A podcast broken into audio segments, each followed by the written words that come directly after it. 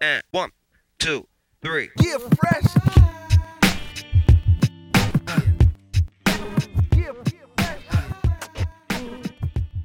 Buenas a todos y bienvenidos a un nuevo episodio del podcast de Cancha NBA, donde, como siempre, os traemos las mejores historias, noticias, anécdotas y curiosidades de la mejor liga de baloncesto del mundo. Si lo que estáis buscando es un podcast sobre NBA que vaya más allá y te cuente las mejores historias, Cancha NBA es tu sitio. Bienvenidos. And one, two, three. Get fresh. Get Como ya habréis visto en el título del podcast de hoy, hoy volvemos con el segundo episodio de Charlas NBA, una sección que como ya sabéis empezó hace un par de semanas y en el que tratamos de escoger a diferentes personalidades del mundo NBA para tener una charla con ellos y hablar sobre distintos temas de actualidad y dar también nuestra opinión sobre estos temas. Hoy tenemos el placer de tener aquí a Pedro Reparaz.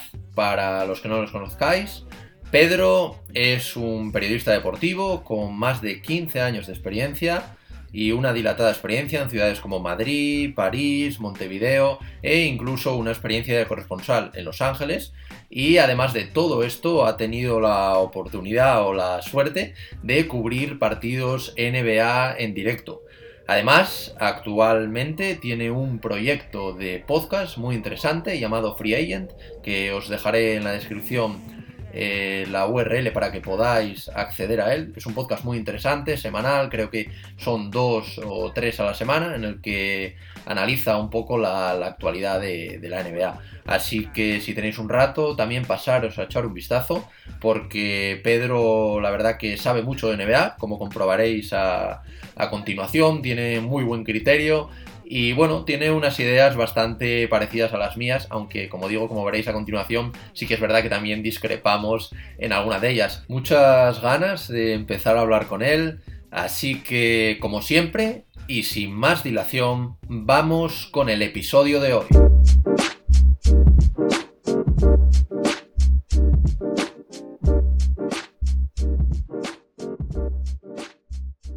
Bienvenidos a todos a otro episodio del podcast de Cancha NBA.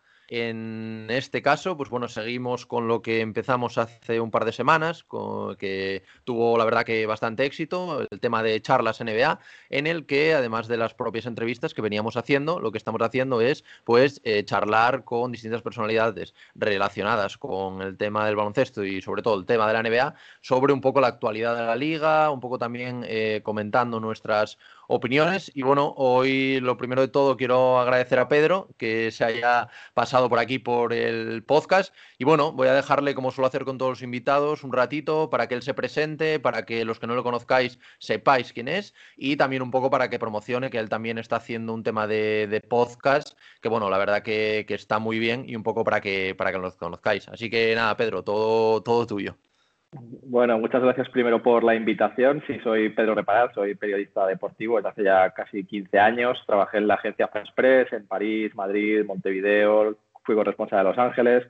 Tuve la suerte de cubrir partidos de NBA en directo, Mundial de Fútbol, Juegos Olímpicos, o sea, como mucha, mucha cosa. Y hace cosa de un año y pico, casi dos años ya, volví a España para trabajar en el chiringuito de jugones como coordinador de redacción y como editor. Y desde hace unos meses, pues buscando nuevas oportunidades. Y como tú bien decías, tengo un podcast de NBA también, se llama Free Agent, que podéis escuchar en iVoox, en Apple Podcast, en Google Podcast, en todas las plataformas donde también hablamos de, NBA. Y nada, pues encantado de estar aquí contigo y con todos vosotros para hablar un poquito de este deporte que tanto nos gusta. Sí, eso es. O sea, al final, pues bueno, estamos en una época que a todos los que no nos gusta la NBA, pues es, es la mejor, evidentemente, porque ahora, bueno, estamos todavía con el play-in, pero ya el sábado empiezan los primeros enfrentamientos de playoff. Entonces, Pedro, bueno, si te parece, había dividido un poco pensado en dividir el programa en, en tres partes, ¿vale? Eh, sobre todo al principio vamos a hablar un poco del play-in. También quiero saber qué, qué opinas tú sobre, sobre este formato. Eh, también, bueno, lo explicaremos un poco por encima por si a alguien se, se le pasa. Eh, luego eh, quería analizar un poco los playoffs, estas primeras rondas, que bueno, han dado algunos enfrentamientos eh, muy bonitos de cara al espectador, como puede ser el, el Bucks que, que tenemos. Y luego, para finalizar, pues sí que me gustaría también comentar un poco contigo, Pedro, a ver qué, qué opinas tú sobre los principales premios de la temporada, el MVP, el COI, un poco el ROI, ¿vale? Entonces, más o menos, esto es un poco lo que, lo que vamos a hacer. Y ya te digo, esto como ya te comenté antes, pues es un poco como una charla en la que tú me puedes interrumpir, yo te puedo interrumpir, no hay ningún tipo de problema. Es una, una conversación entre dos amigos sobre, sobre la NBA, ¿vale? Entonces, nada, para empezar, pues bueno, vamos a empezar hablando un poco del play-in ¿vale? Bueno, al final, para los que no lo sepan, que supongo que, habrá algún, algún despistado que todavía no, no, sepa muy bien qué es el play-in, pues bueno, es una, es una manera que, tiene la NBA un poco de, que haya más eh, competitividad hasta el final. Eh, lo que hacen eh, durante toda la vida la NBA tuvo, eh, hay 15 equipos en cada conferencia y 8 se clasifican de cada conferencia a playoffs. ¿Qué pasa ahora? Que se clasifican directamente 6 y otros 2 y otros 4 equipos, el séptimo, el octavo, el noveno y el décimo, eh, se lo juegan mediante, mediante un par de partidos el entrar a, a playoffs. En el caso de séptimo y octavo, que juegan entre ellos, el que gane ya entra a playoffs y en el caso del noveno y el décimo, el que gane se enfrentaría al perdedor de, este séptimo octavo. Luego ya lo explicaremos con ejemplo que, que al final se va, se va a ver mejor. Entonces, lo primero que quería saber un poco, Pedro, era qué, qué opinas tú sobre esto, porque sí que es verdad que hubo bastante controversia, también hubo declaraciones de LeBron James un poco disgustado con, con este tema, pero bueno, yo en, principio, vamos, yo lo veo muy bien. De hecho, ya hemos tenido un par de partidos apasionantes, sobre todo el, Warriors Lakers de anoche. Y un poco, no sé, quería, quería saber qué, qué opinas tú acerca de esto. A mí el play-in me encanta. Yo creo que además las voces que han salido en contra del play-in recientemente son voces más que nada oportunistas de gente que se ha visto un poco involucrada ahí cuando nadie lo esperaba, porque mencionabas a LeBron James. LeBron James a principio de temporada, cuando se mencionó la, posibilidad de hacerlo, él dijo que era una buena noticia para la liga. ¿Qué pasa? Que luego se ve ahí involucrado con los Lakers contra un rival complicado contra Warriors e incluso llegó a decir que él despediría a la persona a la que se le ocurrió eso, que es una auténtica barbaridad. Y antes de LeBron James fue Mark Cuban, que fue otro que como dueño estuvo a favor y, fue miembro eh, eh, obligatorio su voto para, para aprobar ese, play-in. Y luego se vio ahí en el séptimo puesto y tal, y también pues tuvo que acompañar las palabras de Luka Doncic que decía que no le gustaba eh, ese formato. A mí me encanta, a mí me parece que es un formato que, que da eh, más valor a la temporada regular, que era una cosa obligatoria para que, la, para que la NBA tuviera tanto interés durante 82 partidos, 72 partidos esta temporada. Y, estamos viendo que son enfrentamientos a vida o muerte, que eh, por ejemplo el partido del otro día entre los Wizards y los Pacers, creo que fue. ¿Qué partido fue? Wizards. No me acuerdo qué partido fue, el primero que se jugó de play-in. No, el primero fue, eh, Indiana contra, mm, contra los Hornets.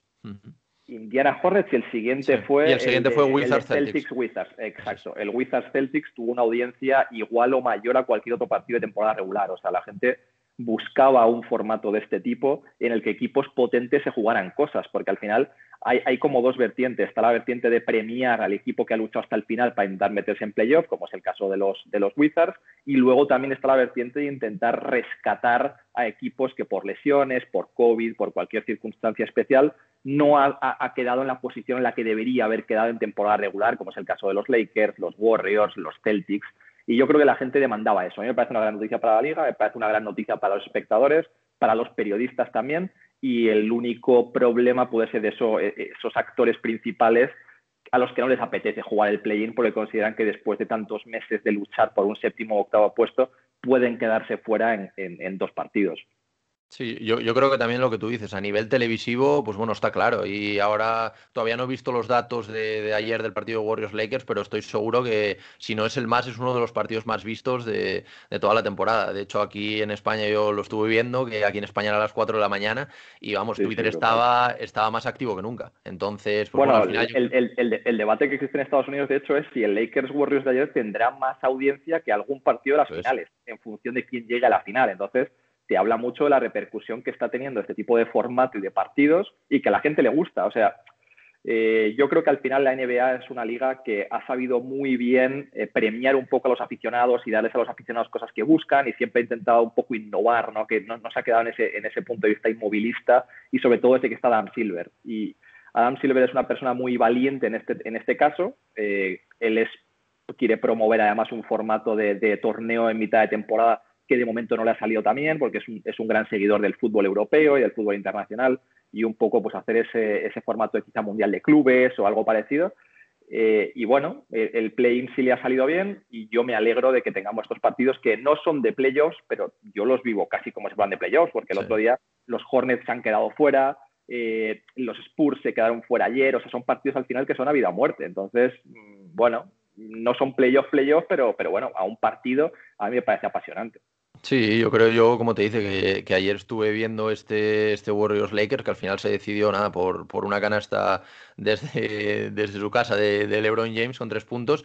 Pero que vamos, al final es lo que es lo que tú decías. Yo al final lo estaba viendo y tenía la sensación de incluso unas finales, porque al final, pues bueno, los Warriors tienen eh, las bajas que todos conocemos, pero lo pelearon ahí hasta el final. Y también, bueno, a Lakers le encontró entrar en el partido. Y yo creo que, que, esto, lo que tú dices, es un formato que viene muy bien. También yo creo que, que, viene bien para el tema del tanking, para que muchos equipos que no se vean tan lejos, pues a lo mejor digan, pues de, dejo de ganar, intento buscar un, un buen pick para el próximo draft. Entonces yo creo que también aumenta la competitividad y también, bueno, el interés de la gente y, sobre todo eso, el tema de televisión es que al final la NBA con esto del COVID ha perdido mucho dinero y al final, pues bueno, para, para reinvertir en salarios, para que, la, para que todo funcione, pues esto, mm. esto es bueno. Entonces eh, ahora... Al final, al final, lo que tú decías del tanking también es clave, porque en las años anteriores a lo mejor había 10, 11, 12 equipos que ya no se jugaban nada y tiraban la temporada varias semanas antes de que terminara la campaña y este año a lo mejor había 24 equipos o 23 equipos que hasta el último día estuvieron jugándose una plaza de play-in.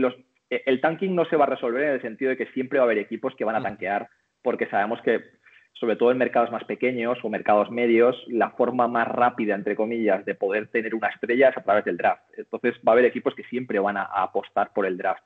Pero, pero el, el, tema es no tener 10 o 12 equipos que cuatro semanas antes de que termine la temporada regular estén jugando con sus equipos de G-League prácticamente. O sea, lo que han hecho los Oklahoma City Thunder sentando al Horford con cuatro semanas o cinco o mes y medio antes de que acabe la temporada, pues al final lo han hecho dos o tres equipos, no lo han hecho diez. Entonces, es una buena noticia también a, ese nivel.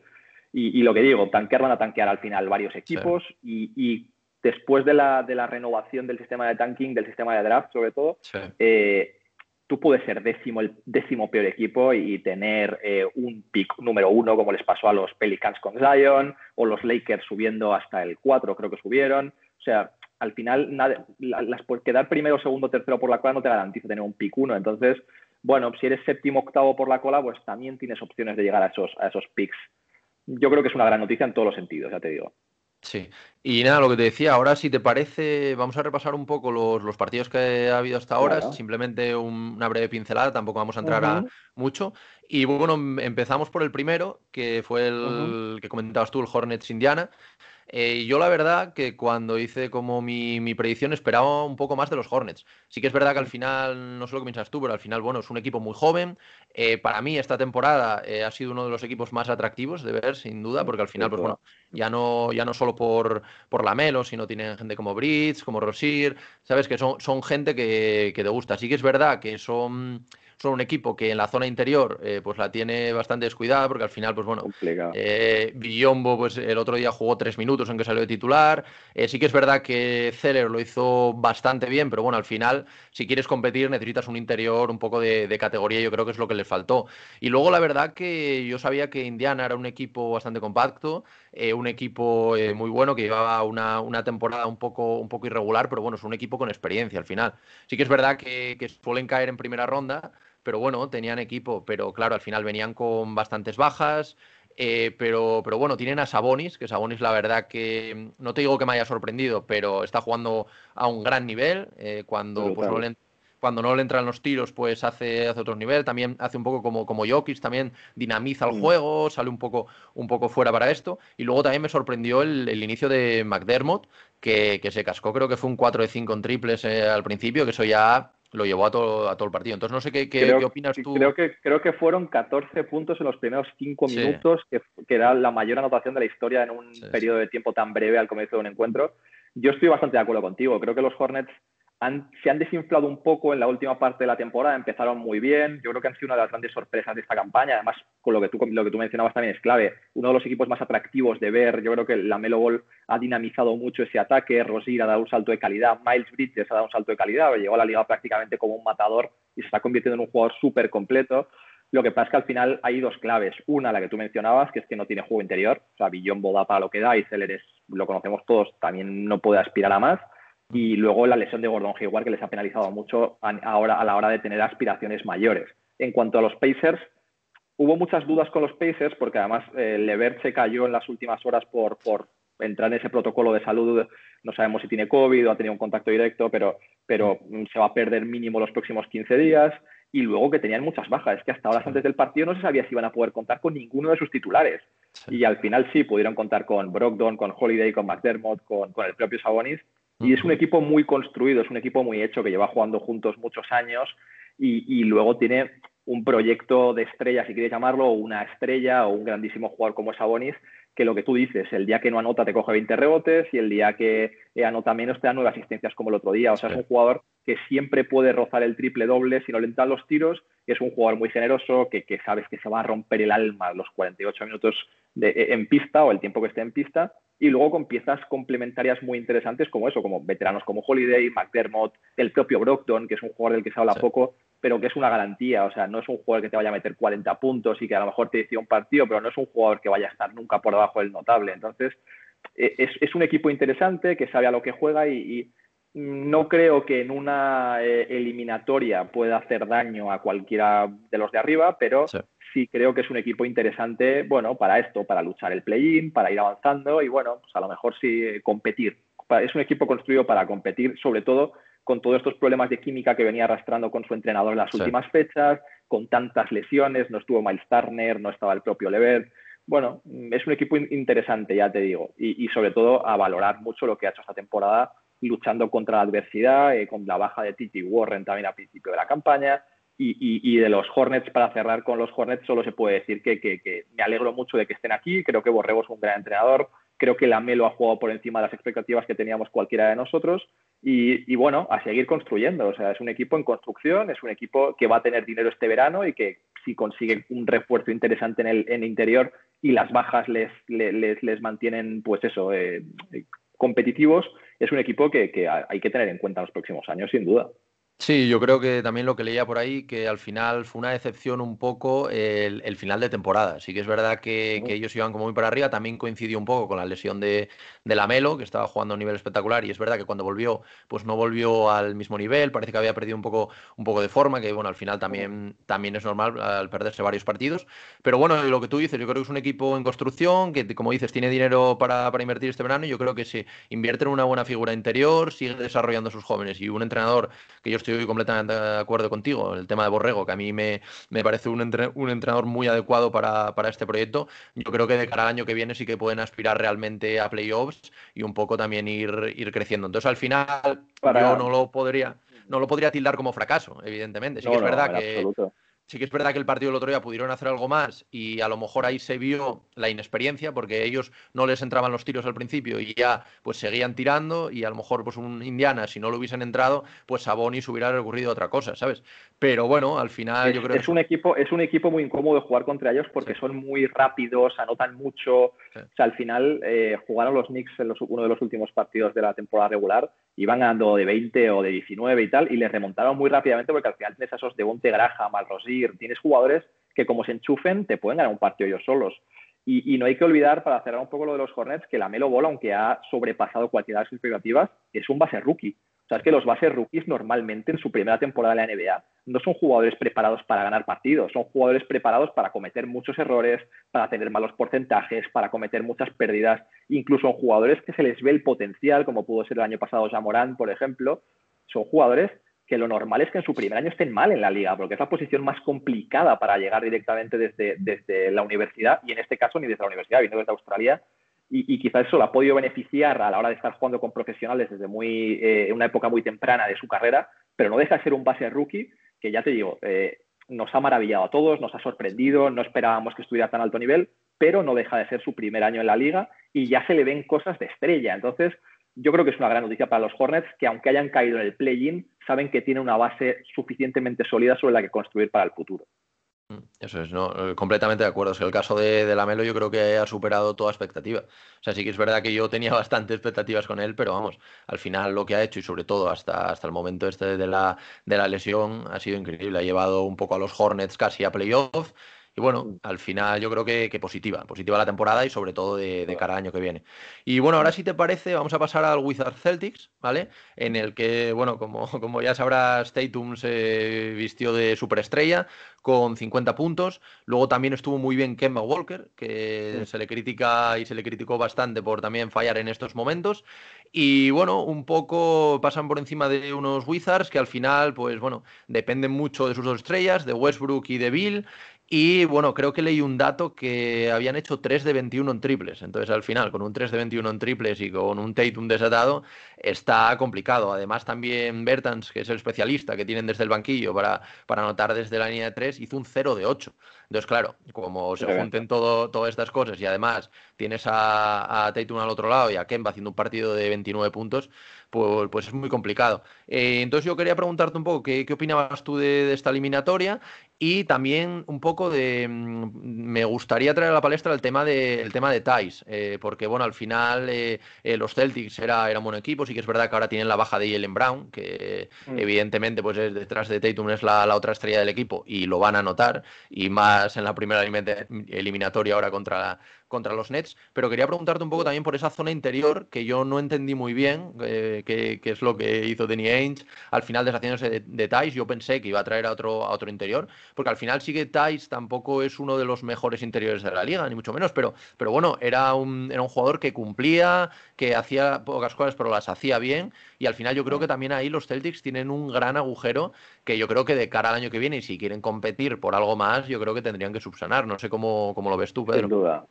Sí, yo creo que eh, en mi podcast lo he repetido una y otra vez. A mí me dejó perplejo el cierre del mercado de los Celtics porque yo esperaba que hicieran más cosas. Eh, yo esperaba que con Fournier llegara alguien más. De hecho, se estuvo rumoreando muchos días con la posibilidad del propio Aaron Gordon, que creo que era exactamente lo que necesitaban los Celtics. Al final no llega Gordon, solo llega Fournier. Y en un movimiento de última hora para no entrar en el impuesto de lujo, para no tener que pagar el impuesto de lujo, eh, Danny Ainge se deshace de Thais, que para mí, lo que tú dices, sin ser el mejor interior de la liga, sí que era el mejor interior o el más fiable que tenían los Celtics.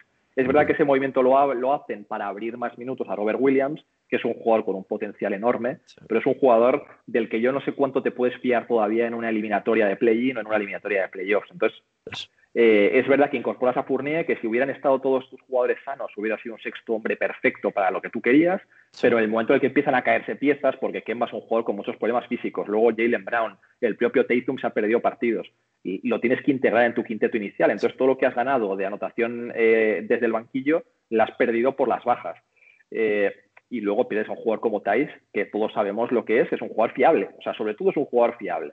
y te quedas con, pues eso, con los Robert Williams de turno, los Tristan Thompson, que quizás eh, tienen más nombres, sobre todo Tristan Thompson, pero en cuanto a rendimiento creo que estaba por detrás de lo que estaba dando Thais. En cuanto a eliminatoria, yo creo que los haters de Westbrook eh, están disfrutando de lo lindo, porque Westbrook en un momento clave de nuevo mm, no firma un buen partido. Bradley Bill arrastra problemas físicos desde hace varias, varias jornadas, se perdió los últimos partidos de temporada regular y se le ve que todavía no está al 100%.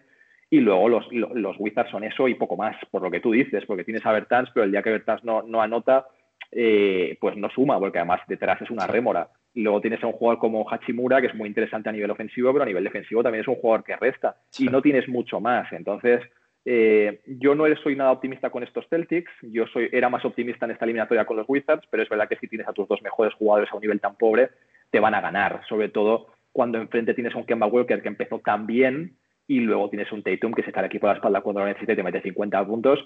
Y sabemos lo que es Tatum, es una mega estrella de la liga y un eh, potencial MVP eh, a partir del próximo año, a poco que, el, que, que Ainge lo rodee bien. Los Celtics no creo que aspiren a nada más porque la lesión de Jalen Brown les deja absolutamente cojos. No creo que puedan defender a los Nets. Creo que los Nets van a pasar por encima de los Celtics. Creo que además van a ser victorias bastante eh, aplastantes. Siento ser tan pesimista para los aficionados de los Celtics, pero lo veo muy crudo con la baja de, de, de este Jalen Brown. Y, bueno, creo que la temporada de Celtics en general, si se confirma esto, será decepcionante. Sí, es que yo creo que es lo que. Es un equipo que, tiene que aspirar al título, no tiene que aspirar a pasar un play-in y a quedar en primera ronda 4-1 o 4-0 contra los Nets, pero, pero es mi opinión. Sí, yo, yo creo, que... No sé. Sí, no, no, yo estoy completamente de acuerdo y sobre todo lo que, lo que tú dices, que al final intentaron abrir más minutos para Robert Williams, pero al final se tienen que, dar cuenta que al final los Celtics tienen que aspirar al anillo. O sea, lleva ya varios años, ya finales de conferencia. Al final, pues bueno, al final sí que es verdad que han tenido muy mala suerte con, con temas de lesiones, pero para mí no te puedes eh, deshacer de Tays eh, para darle más minutos, porque al final no eres un equipo que te valga con clasificar a playoffs, eres un equipo, eh, encima es el equipo que es los Celtics, al final tienes que, llegar a, finales. Entonces yo creo que aquí mm, se ha equivocado, no lo entiendo muy bien, veremos qué hacen en esta postemporada, porque al final es lo que tú dices, la clave es rodear bien a, a Tatum y a partir de ahí pues, pues construir también con Jalen Brown, luego también evidentemente está Smart, que sobre todo a nivel defensivo te aporta mucho, pero bueno, yo lo que tú dices, yo lo tildaría de, decepción y, nada más. Y ahora si te parece pasamos con el Spurs Memphis, ¿vale? Que bueno, se jugó, se jugó anoche. Eh, bueno, eh, aquí destacar sobre todo la figura de Valanciunas, que hizo 23 puntos y bajó 23 rebotes. Eh, increíble. Y luego, bueno, también ya Morant estuvo, estuvo bastante bien. Y sobre todo, una, una, de las claves que daba yo ayer a la hora de hacer el pronóstico y de cantarme por Memphis, en el caso de, los Spurs, eh, por ejemplo, de Rosen no estuvo nada bien. De hecho, eh, creo que tuvo un 25% en, en, tiros de campo. Entonces, claro, si al final tu equipo a priori es inferior y tu máxima estrella pues no te, no te mete los tiros, pues es lo que hay. Al final también habían hablado de que, de que, de que Popovich tenía un plan para para Valenciunas, evidentemente no, no funcionó, para parar a Morán también, y al final es lo que digo, si al final no paras a las principales estrellas del otro equipo eh, siendo inferior, como, como yo creo que en esta eliminatoria eran, eran inferior, sobre todo también porque venían en una dinámica malísima de resultados, y eso eh, combinado con que tu principal estrella como de Rosen pues no, no, tiene el día, pues yo creo que, estaba claro que la victoria para Memphis, aunque sí que es verdad que fue más ajustada, pero yo creo que, que estaba clara, no sé cómo lo ves tú. Sí, yo creo además que tampoco, tampoco me parece que sea una gran decepción para los Spurs. O sea, yo creo que los Spurs es un equipo joven en reconstrucción que dejando salir al Beach a mitad de temporada dejaron claro que su proyecto va más a largo plazo y ahora, aunque las opciones sean mínimas, aspiran a un puesto eh, de lottery. Bueno, aspiran sí o sí a un puesto de lottery, pero aspiran eh, a subir en el draft. Entonces, eh, yo no creo que los aficionados de los Spurs puedan estar demasiado decepcionados. Yo creo que saben a lo que, a lo que están jugando ahora mismo. Creo que el proyecto se, se basa en los jóvenes, en los eh, Keldon Johnson, en los Lonnie Walker Jr., en, en, los Pueltel, en eh, todos estos jugadores de Rick White, que es un poco más mayor, pero también es un proyecto muy interesante. Y en de, de John Temorray, que tampoco estuvo bien. O sea, al final el proyecto se sustenta en estos jugadores y en seguir acumulando talento a través del draft. Ellos han competido hasta el final, que es lo que hacen siempre los Spurs desde que está Popovich, un equipo que nunca baja los brazos, un equipo que no tanquea, un equipo que no se rinde, y han llegado hasta donde han llegado. A mí, en, cuanto al partido, me sorprendió mucho la poca aportación del banquillo de los Grizzlies, porque eh, jugaron apenas 10-11 minutos, pero es que todos sumaron en menos 20, menos 25, menos 26. O sea, al final, eh, los Grizzlies y, luego, en cambio, veías lo contrario. Los titulares, en un partido que se resolvió por cuatro puntos, pues los Amorán, los jugadores así estaban en más 25. O sea, al final, Sí, total. Entonces, el banquillo de los Grizzlies, eh, lo digo sobre todo para la eliminatoria de playoffs ahora que se les viene, eh, van a tener que jugar una minutada importante porque, porque si no, eh, se van a quedar fuera. Primero tienen que ganar a los Warriors, que vamos a ver, porque los Warriors yo creo que en, el papel es un equipo mejor que los Grizzlies, pero en caso de pasar, mm, vas a tener que jugar contra los Utah Jazz 45 minutos con tus titulares, porque ya hemos visto que el banquillo no es del todo fiable. Entonces, eh, bueno, yo, a mí no me sorprendió la victoria de los Grizzlies, creo que es un mejor equipo en conjunto que, los, que los Spurs, creo que es Amorante, Balanchunas, eh, Jaren Jackson Jr., Dylan Brooks, creo que es un equipo más hecho, más formado y que sabe más a lo que juega que los Spurs en este caso. Eh, pero bueno, me parece que tienen que solucionar cosas todavía. Es una pena que Jaren Jackson Jr. haya estado lesionado tanto tiempo porque su unión con Jamorant puede ser realmente muy, muy interesante para hacer mucho más ruido el que han hecho esta temporada. Y, bueno, veremos. A mí me parece interesante en el caso de Memphis que siga avanzando, que siga compitiendo. Ya sabemos que en la liga no puedes conformarte con esto teniendo estrellas tan jóvenes, porque es un visto y no visto, lo vimos con Porzingis en los Knicks. Eh, cuatro años pasan muy rápido y de repente son rookies, de repente son sophomores y de repente no quieren renovar contigo y dicen que se van a coger a la qualifying y los tienes que traspasar. Entonces, yo creo que para estos equipos es muy importante el competir y el demostrar que son proyectos interesantes de cara al futuro y es lo que está haciendo Memphis.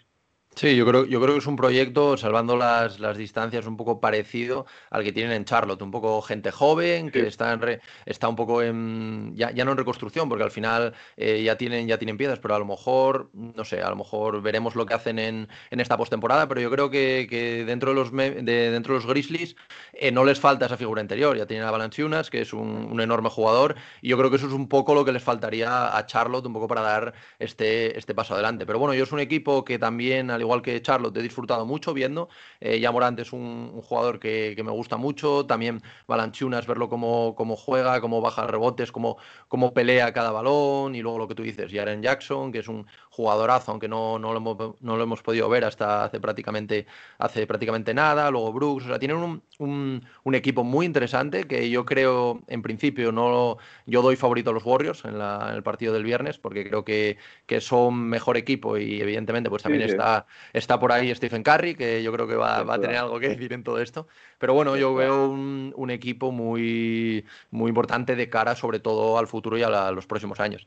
Y si, te parece, ahora ya que, como hablé de los Warriors ahora, eh, vamos a pasar un poco a, hablar de este partido de noche, ¿vale? Que jugaron los Warriors y los Lakers, que bueno, como comentábamos antes, fue uno de los partidos, aunque todavía no he visto cifras más vistos, sino el más visto de la temporada. Al final era como un poco la reedición de esos Cleveland Cavaliers contra los Warriors por el LeBron, eh, Stephen Curry.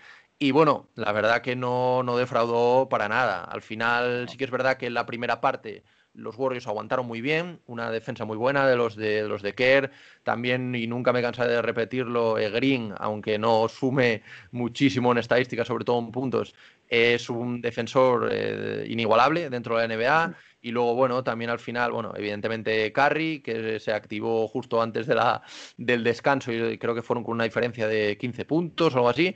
Pero... Creo que fueron 13. O 13 puntos. 42 con el triple de Curry Eso es. que acabará.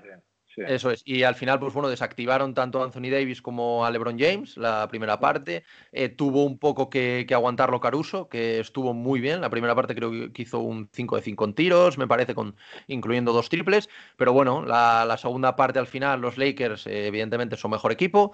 Y bueno, pues no te digo que pasaron por encima, porque al final eh, se decidió por nada, por un triple de LeBron al final, pero fueron, fueron mejor equipo. Los Warriors también pues cometieron algunas faltas innecesarias y bueno, al final también pues con Anthony Davis, que, ya sabemos todos el, tipo de jugador que es, y evidentemente con LeBron James, que bueno, los que mm. no lo hayáis visto, ganó el partido, eh, pues vamos, eh, con una posesión que se estaba acabando desde, desde su casa al tiro, casi desde medio campo, y bueno, mm, al final es, es, lo que tiene, es lo que tiene, al final de un buen equipo, porque al final no son solo LeBron James y Anthony Davis, sino que también está eh, KCP, también está Caruso, que hizo un gran partido.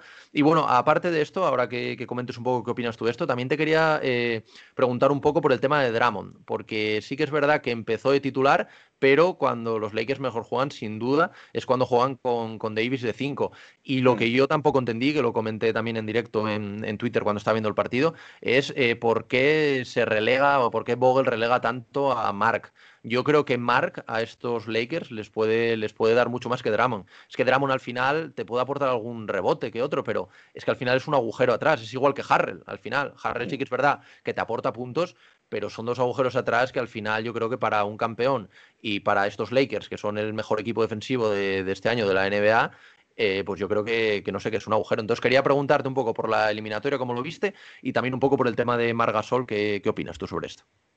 Yo creo que, el Curry sujetó a los Warriors durante todo el partido, la anotación de Curry sujetó a, los Warriors y se ha visto que los Lakers son un equipo más eh, compacto, más profundo y, mejor equipo en líneas generales que los Warriors, porque al final, sin tener líneas eh, estadísticas estelares de ninguno de esos dos jugadores, son sus dos jugadores estrella, LeBron y Anthony Davis, los que acaban ganando el partido. Eh, Davis con una defensa brutal en la segunda parte y LeBron con el tiro eh, sobre la voz, bueno, sobre la bocina no, fue a falta de un minuto para el final, pero el tiro decisivo para ganar el partido.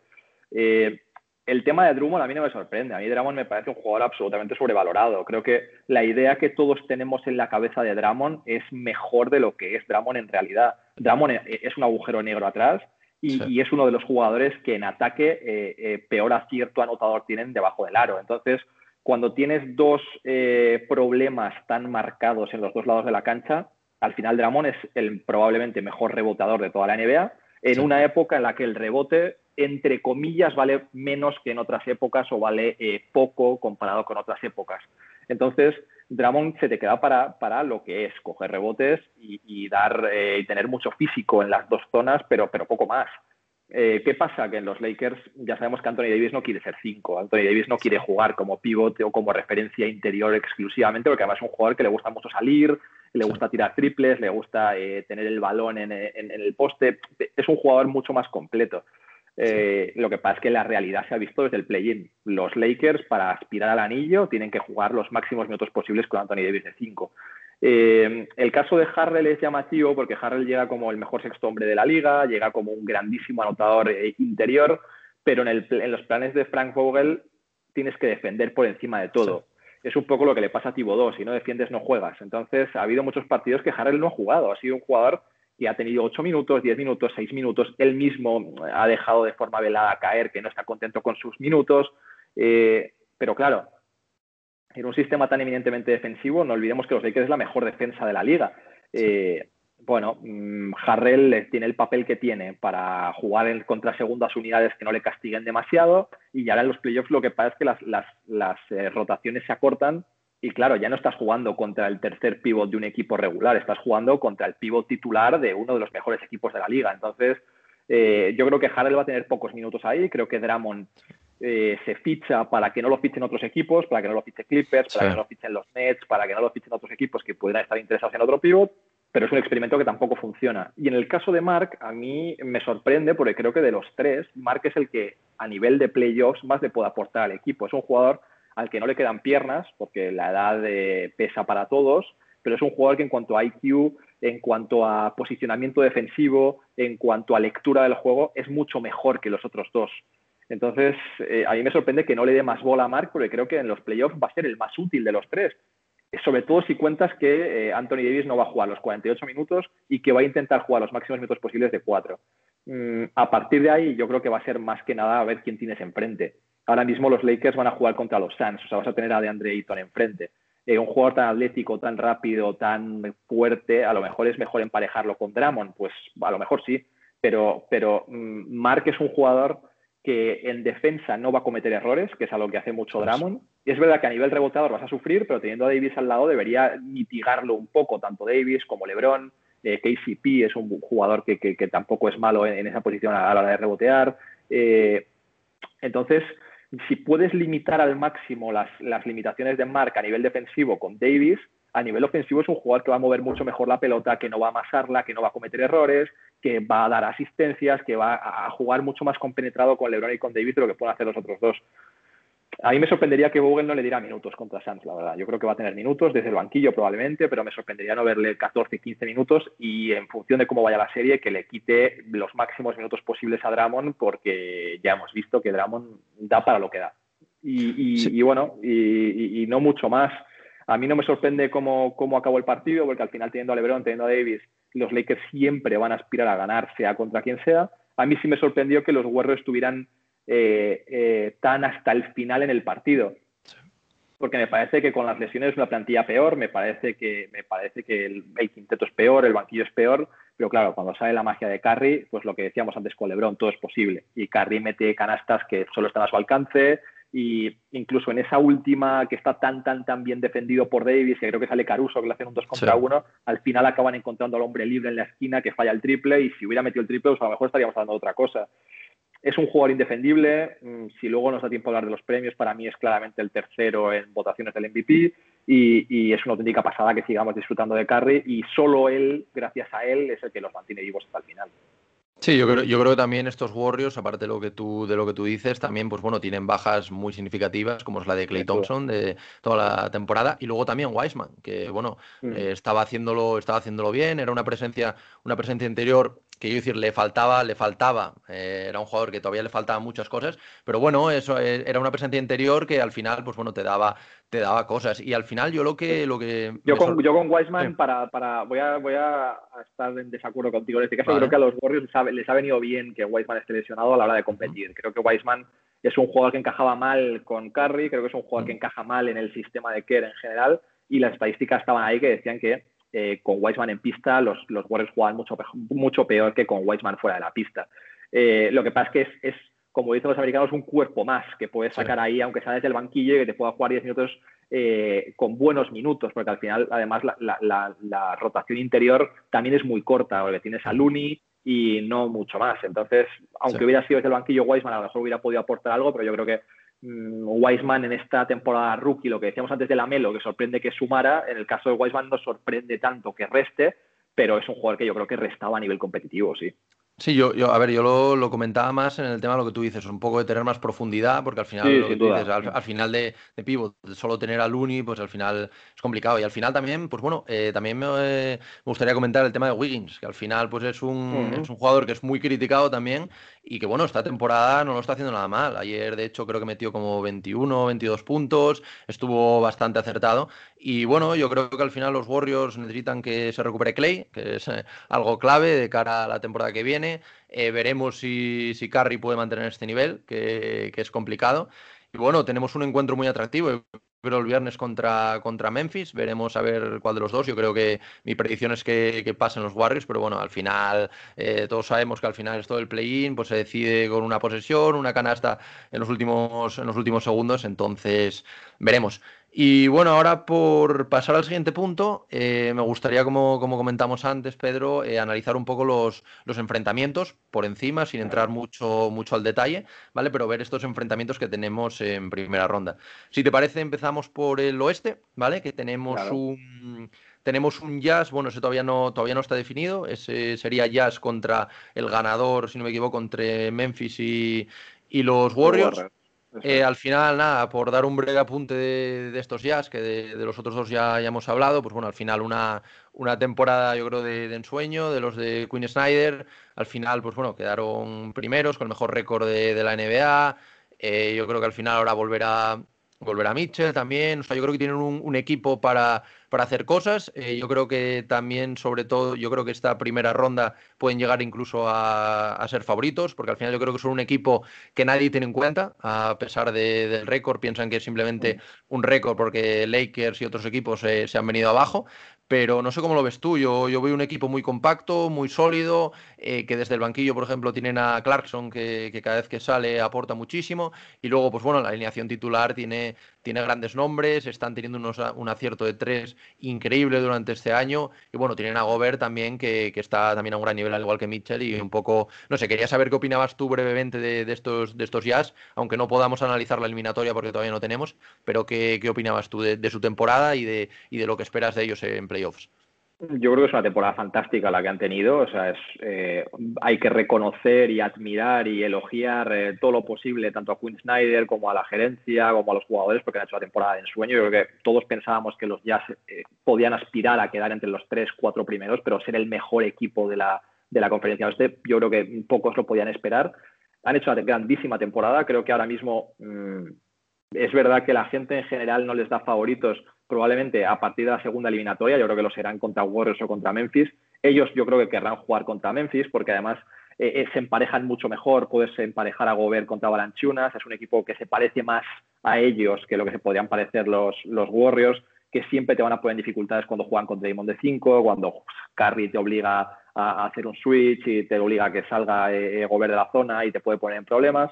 Yo creo que son favoritos contra Memphis y contra Warriors en cualquier caso. Creo que es un equipo muy bien construido. Lo que tú mencionabas de Clarkson, también tienes a Ingles, que para mí es el, mejor sexto hombre de la temporada. Tienes a Mike Conley jugando a un grandísimo nivel. Vamos a ver la incógnita de cómo está Donovan Mitchell, lo que se ha perdido muchas semanas, y vamos a ver cómo vuelve.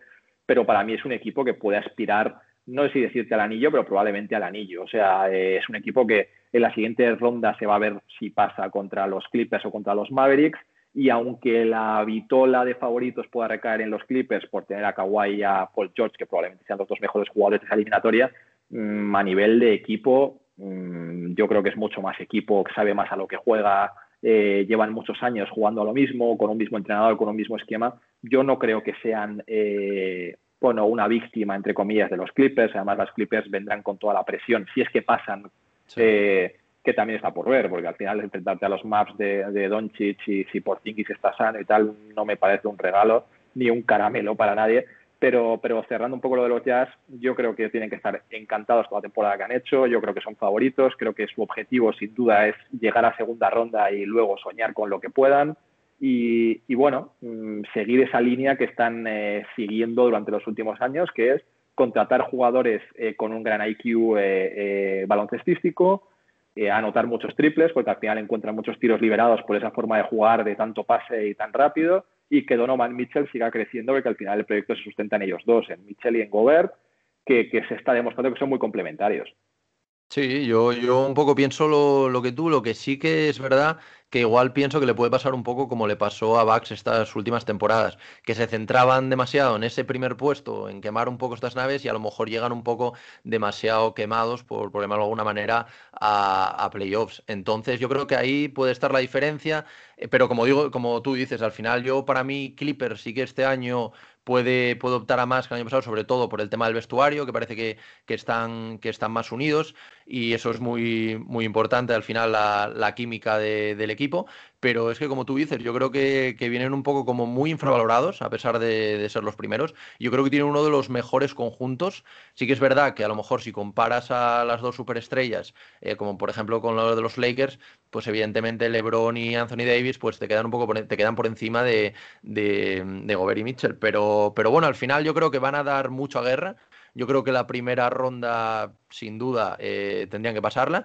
Y la segunda ronda, y ya enlazamos con, con esto, entre que bueno será o contra Clippers o contra, o contra los Maps, yo creo que se lo van a poner muy complicado. Puede que no pasen, pero no veo a unos Clippers arrollando ni mucho menos a, a, los Jazz y tampoco a los, a los Mavericks.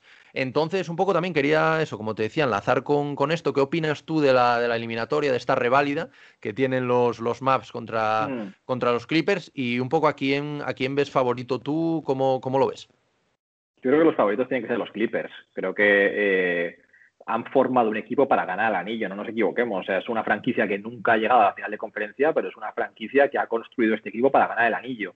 Y es una eliminatoria muy peligrosa porque no olvidemos que Kawhi Leonard acaba contrato. O sea, Kawhi Leonard puede ser agente libre eh, sin restricciones este verano y aunque todas las voces desde Estados Unidos nos indican que va a continuar pase lo que pase, mmm, yo no apostaría mi dinero a que si caen en primera o segunda ronda, Kawhi Leonard vaya a estar eh, cinco años más en los Clippers. Sí. Es un equipo que ha dejado dudas toda la temporada, porque al final es un equipo construido para ganar y es un equipo que ha acabado cuarto del oeste.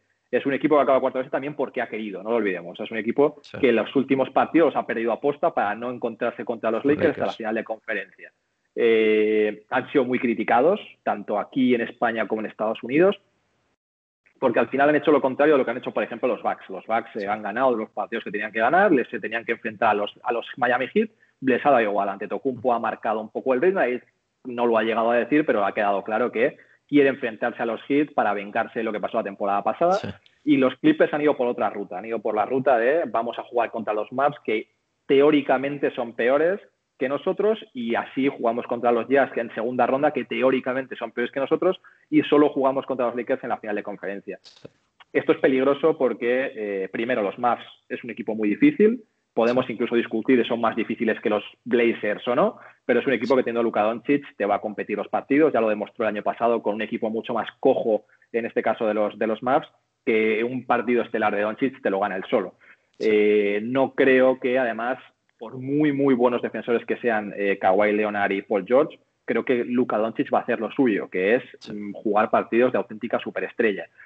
Entonces, eh, a mí me parece peligroso lo que han hecho los Clippers. Creo que los Clippers, aún así, son favoritos contra los Maps. Creo que los Clippers jugando contra Utah deberían ser favoritos, pero mmm, me asusta la ruta que han elegido porque tampoco me parecía descabellado que perdieran contra los, contra los Mavericks o que los Jazz los ganaran en segunda ronda y entonces mucho cuidado con ese proyecto que eh, prometía anillos y que se puede quedar en nada.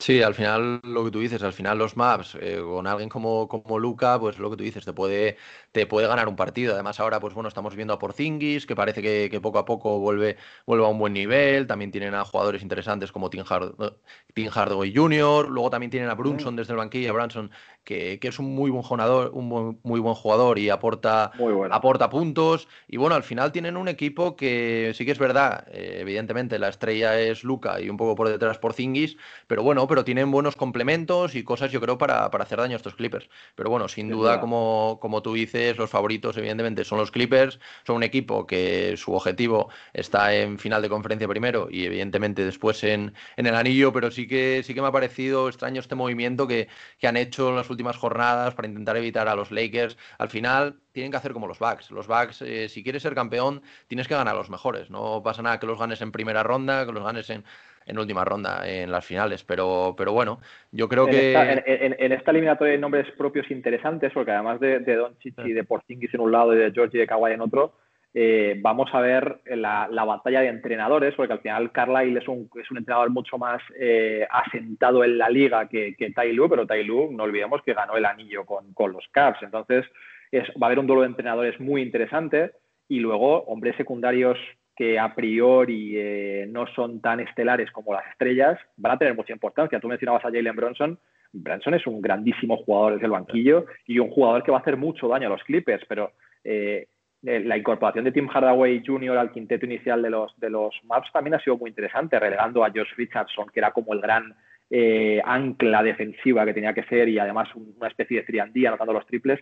Ha sido un jugador que quizás ha decepcionado un poquito en esa faceta. Tim Hardaway Jr. está en un momento de forma muy, muy bueno y también va a ser un jugador que va a tener muy difícil de frenar. Y luego, por el lado de los Clippers, no olvidemos la incorporación de Ray John Rondo, que, lo firman los Clippers para este momento. O sea, Playoff Rondo acaba de, hacer su aparición y tiene que ser como ese punto diferencial eh, que tanto les cuesta a los Clippers en el clutch, porque en el clutch son de los peores equipos de la NBA. No, me acuerdo del ranking al final de temporada, pero durante muchas eh, semanas estuvieron el 29, el 30, el 26, 27. Rondo viene al final a, decidir eso. Entonces, eh, vamos a ver el rendimiento de esos jugadores que yo creo que va a ser clave también porque las estrellas deberían estar a su nivel. Esperemos que, Paul George esté mejor que en, que en las, eh, que los playoffs pasados, pero si todo sigue la lógica, al final la eliminatoria deberían resolverla, por supuesto, eh, las estrellas, pero también esos jugadores de rotación como los Branson, como los Rondo, que van a ser muy interesantes.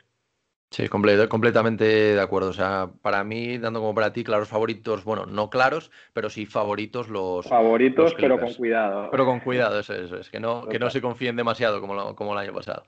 Y bueno, ahora vamos por el otro lado del cuadro, ¿vale? Empezaremos por la eliminatoria entre los Suns y los Lakers, ¿vale? Que ya que hablamos de, los Lakers, un poco saber qué, qué, opinabas tú de esto. Al final los Suns es otro de, los, de las grandes sorpresas de esta temporada, 11 años sin playoffs, eh, ya empezaron bueno, con el 8-0 en la, en la pasada burbuja, que se veía que, que era un equipo que podía aspirar a más y evidentemente, pues bueno, con la contratación de, Chris Paul y también como, eh, con la incorporación de, Crowder, pues al final son fichajes muy notorios y que al final pues los han llevado hasta la segunda posición del oeste. Al final con un gran Monty Williams, que bueno, está entre los principales, si no el principal candidato para, para entrenador del año.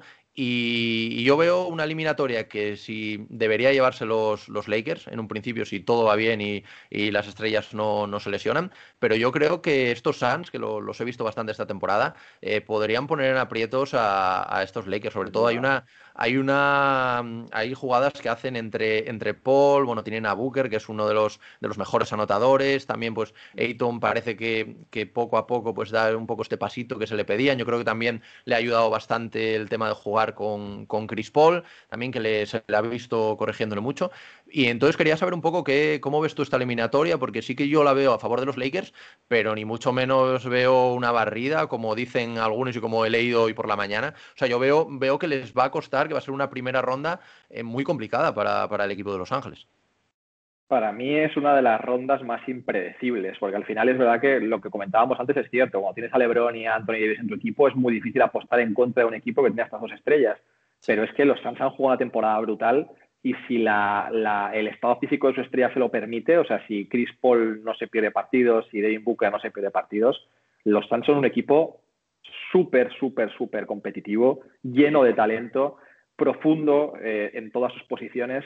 Entonces, eh, la lógica nos indica que los Lakers, por esto que hemos dicho, deberían ser favoritos, pero, pero son un equipo muy duro de ganar. Los Suns son un equipo que defensivamente son muy sólidos, en ataque es un equipo eh, que si necesita anotar puntos tiene ahí a Chris Paul o a Devin Booker, es un equipo muy conjuntado, eh, el crecimiento de Michael Bridges es clave para que los Suns hayan quedado segundos del oeste y hayan luchado por el primer puesto hasta el último día, y al final teniendo jugadores como todos estos que mencionamos, no te lo va a poner nada fácil, porque en el uno por uno es verdad que LeBron y Davis van a ganar a sus pares, pero pero tienes a Michael Bridges que va a poder intentar frenar un poquito a LeBron, tienes a Crowder, que es un jugador que siempre pone dificultades a su par, Devin Booker es un jugador que puede anotar cuando quiere y además de mil formas diferentes, de media distancia, de por dentro, por fuera, es un jugador con una amalgama de, tiros mm, que recuerdan mucho, en muchos casos, a, Kobe Bryant. es un jugador que en su forma de jugar recuerda mucho a Kobe y luego tienes a Chris Paul, que aunque tiene ya 36 años, el partido se juega a lo que él quiere y a, lo que él decide. Entonces, eh, vamos a ver cuántos minutos le da Monty Williams a, Paul, porque es verdad que en, temporada regular ha habido muchos partidos que ha tenido pocos tiros o que ha tenido menos minutos de lo que podría tener en una eliminatoria de playoffs. Pero mucho cuidado con estos Suns porque es verdad que no son favoritos contra los Lakers, pero tampoco me sorprendería que la serie se fuera siete partidos y bueno, en un hipotético séptimo partido jugando en Arizona, mucho cuidado. Entonces, a mí es una eliminatoria que me apetece mucho ver, es una eliminatoria que la, pues eso, lo que digo, que los Lakers deberían ganar, pero mucho cuidado con estos Suns que no van de broma y cuidado con lo que pasa en esta eliminatoria porque también decíamos antes de Kawhi, es una eliminatoria que puede marcar el futuro de Chris Paul, que también podría rechazar su opción de jugador y decidir pues el año que viene ser agente libre y a ver qué pasa con él. A mí el proyecto de los Suns me gusta mucho.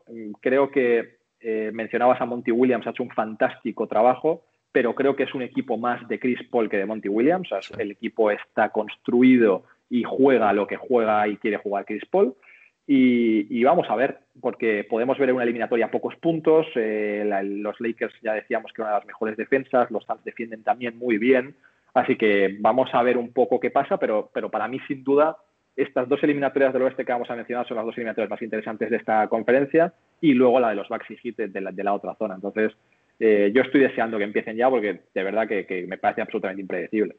Sí, yo creo que al final es lo que tú dices, al final los Suns, eh, un poco más allá de Chris Paul y de, y de Booker, que al final son como los, los que más suenan y los que salen al final en todos los highlights, al final se han reforzado muy bien, no solo con Paul, lo que tú dices, también con, con Crowder, eh, también con Torrey Craig, también a nivel de, defensivo les ha, les, ha aportado, les ha aportado mucho desde el banquillo, pero al final son un equipo eh, muy profundo que tiene una superestrella como al final es Chris Paul, que es lo que tú dices, al final él lleva el tempo del partido, que eso, eso es muy eso es muy complicado y sobre todo en playoffs. Pero, pero bueno, yo también estoy deseando que comience esta eliminatoria porque yo creo que no, no va a ser nada fácil para Lakers y yo creo que nos va a dejar encuentros muy, muy bonitos y que se van a decidir en los, en los últimos minutos. Y bueno, por acabar esta parte del cuadro del oeste, si te parece, vamos a comentar ahora un poco por encima el, el Nuggets eh, Portland Trailblazers, ¿vale? Un poco yo no sé cómo ves tú esta eliminatoria y yo sí que es verdad que la veo eh, decantándose a favor de los Nuggets. Yo creo que por la, por la temporada sí que es verdad que el tema de Murray pues es una, una, baja importantísima, pero yo creo que el paso adelante que ha dado Michael Porter Jr., sobre todo desde la lesión, eh, ha, sido, ha sido muy bueno. Yo creo que están jugando muy bien, tienen también un, muy buen equipo y yo creo que al final estos, estos Portland Trail Blazers van a acabar pagándolo sobre todo en defensa, porque al final eh, sí que es verdad que con McCollum, también con Carmelo desde el banquillo, por supuesto con, con Lillard, pues tienen mucha anotación, pero al final son un equipo que son muy endeble atrás. Entonces yo creo que también teniendo a Jokic ahí por, en la zona por dentro, teniendo a Michael Porter Jr. que está, que está anotando eh, con, mucha frecuencia, pues al final yo creo que se les va a hacer un poco cuesta arriba. No sé lo que, lo que tú piensas sobre, sobre esta eliminatoria, si estás de acuerdo, si no. Sí, estoy más o menos de acuerdo, pero no creo que los Nuggets lo vayan a tener tan fácil como tú dices al principio. Creo que los Nuggets, si hubieran tenido ya Mal Murray desde la incorporación de Aaron Gordon, probablemente para mí hubieran sido los grandes favoritos al anillo. Probablemente hubieran sido, sobre todo, los grandes favoritos a ganar el oeste, porque la incorporación de Gordon ha sido un poco lo que ha desbloqueado todo lo demás. O sea, les ha venido eh, fantásticamente bien ese, fichaje. Y tiene la MVP en Jokic, el crecimiento que tú mencionas de Michael Porter Jr. es clave, eh, Campazo está jugando bastante bien, eh, pero, pero al final la baja de Murray te deja un poco cojo en esa posición de base, PJ Dossier vamos a ver si juega, Will Barton vamos a ver si juega. Eh, es un equipo que sobre el papel debería ser favorito, pero no olvidemos que los Nuggets, o sea, los, Nuggets, no, los Blazers en este caso, desde la incorporación de Norman Powell y desde que volvió sí. Nurkic, es un equipo que defensivamente es un equipo bastante más competitivo de lo que había demostrado antes. O sea, no lo van a tener nada fácil los Nuggets tampoco para anotar. Y el quinteto al final que pueden presentar los, los Blazers, mucho cuidado que, que, no tiene nada que envidiar al de los Nuggets, ¿eh? porque juntas a los Lillard, McCollum ha vuelto muy bien, tienes a Nurkic, que vamos a ver su estado físico, también es un jugador que al 100% puede dar mucha guerra y muchos problemas a Jokic. Eh, el propio Norman Powell, luego tienes un banquillo más o menos profundo con Carmelo, con, jugadores muy interesantes, con Derrick Jones Jr., que veamos, veremos si le da bola o no, pero, pero también es un jugador que puede aportar. Entonces, mm, yo no tengo tan claro que los Nuggets sean tan favoritos si la, si la salud eh, se lo permite a los Blazers. Creo que los Blazers son como el gran tapado ahora mismo del oeste. Creo que mm, Lillard en un partido a una eliminatoria puede competir prácticamente contra cualquiera en la liga.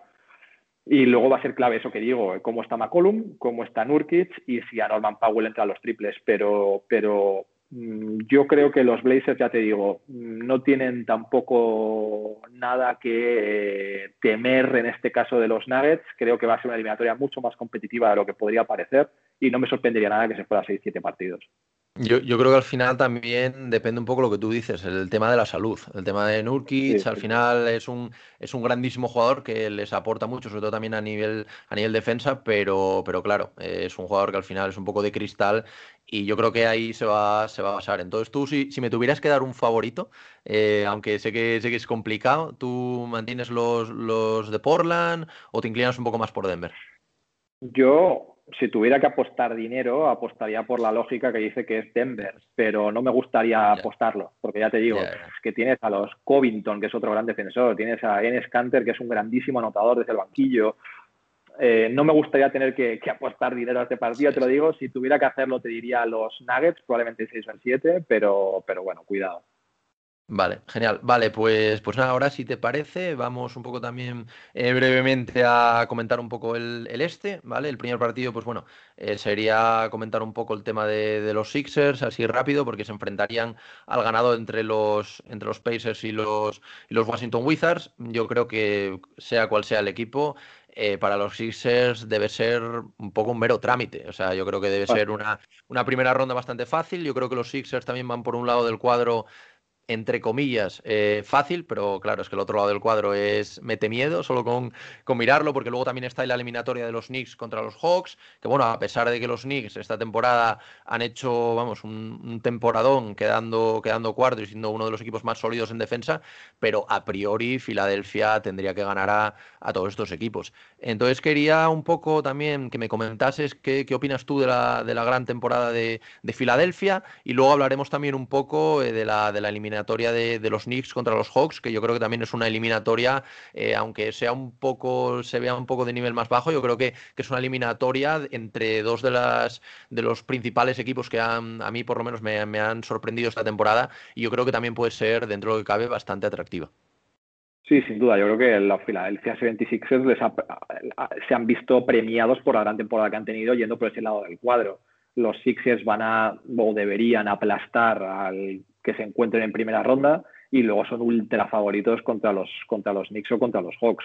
Eh, han tenido, eh, pues lo que te digo, el premio a su gran temporada regular. En este caso, ser primero se premiaba con enfrentarse a estos rivales y en el caso de ser segundo, que es lo que le ha pasado a los Nets, si quieren llegar a las finales van a tener que ganar primero a... ¿Contra quién juegan primero? Contra Boston, luego contra, contra Milwaukee o contra Miami y después contra Filadelfia, presumiblemente. Entonces, hay un lado del cuadro que es monstruoso y hay un lado del cuadro que es más sencillo.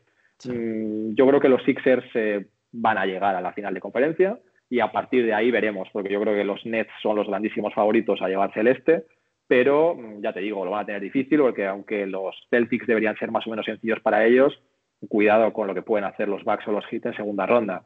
Así que mm, bien por los Sixers, creo que los movimientos que hizo Daryl Morey en verano fueron muy interesantes, creo que aportó exactamente lo que necesitaba el equipo para poder luchar realmente por el anillo. Es una pena que, que Embiid se perdiera tantas jornadas por lesión, porque era grandísimo favorito hacerse con el MVP. Parece que va a ser Jokic de forma merecida también, por supuesto. Y luego tienes a Simmons, que es un jugador que defensivamente es eh, brutal. Tienes a Zaibul, que es tremendo y luego los Ed Carry, eh, jugadores de este tipo que te da la anotación exterior que quizás no tienes teniendo a Simons de base. Entonces, eh, yo me alegro porque creo que Doc Rivers es un gran entrenador, creo que David Mori es uno de los mejores eh, presidentes de operaciones, general managers, como quieras llamarlo, de toda la liga. y, bueno, me alegro, me alegro por ellos. Y luego a la eliminatoria de los Knicks contra los Hawks, yo creo que los favoritos sobre el papel deberían ser los Hawks, pero mucho cuidado porque mm, los Knicks han demostrado que eh, partido tras partido compiten, que nunca es un rival fácil para nadie. Se han visto muchos partidos que perdían de 15 y 16 que han remontado y han acabado ganando pero es un equipo al que le falta talento. Es un equipo que eh, basa su sistema ofensivo completamente en Julio Randle y que defensivamente necesita la aportación de todos para haber conformado una de las mejores eh, defensas de toda la liga. Al final va a ser una eliminatoria defensa Eh, tienes a Trey Young, tienes a Bogdanovich, tienes a Werther, tienes a Collins, tienes a pues, muchos jugadores que ofensivamente, la Lou Williams saliendo desde el banquillo, que ofensivamente son mm, realmente diferenciales, contra un sistema defensivo de Thibodeau y un equipo que basa sus victorias en la defensa y en el acierto de Randall, de Barrett y en el triple. Entonces, eh, para mí va a ser una eliminatoria muy, muy, muy competida. Yo creo que va a ser seguro una eliminatoria de seis o siete partidos. Me sorprendería mucho que los Hawks ganaran 4-1 o que los Knicks ganaran 4-1 o 4-0.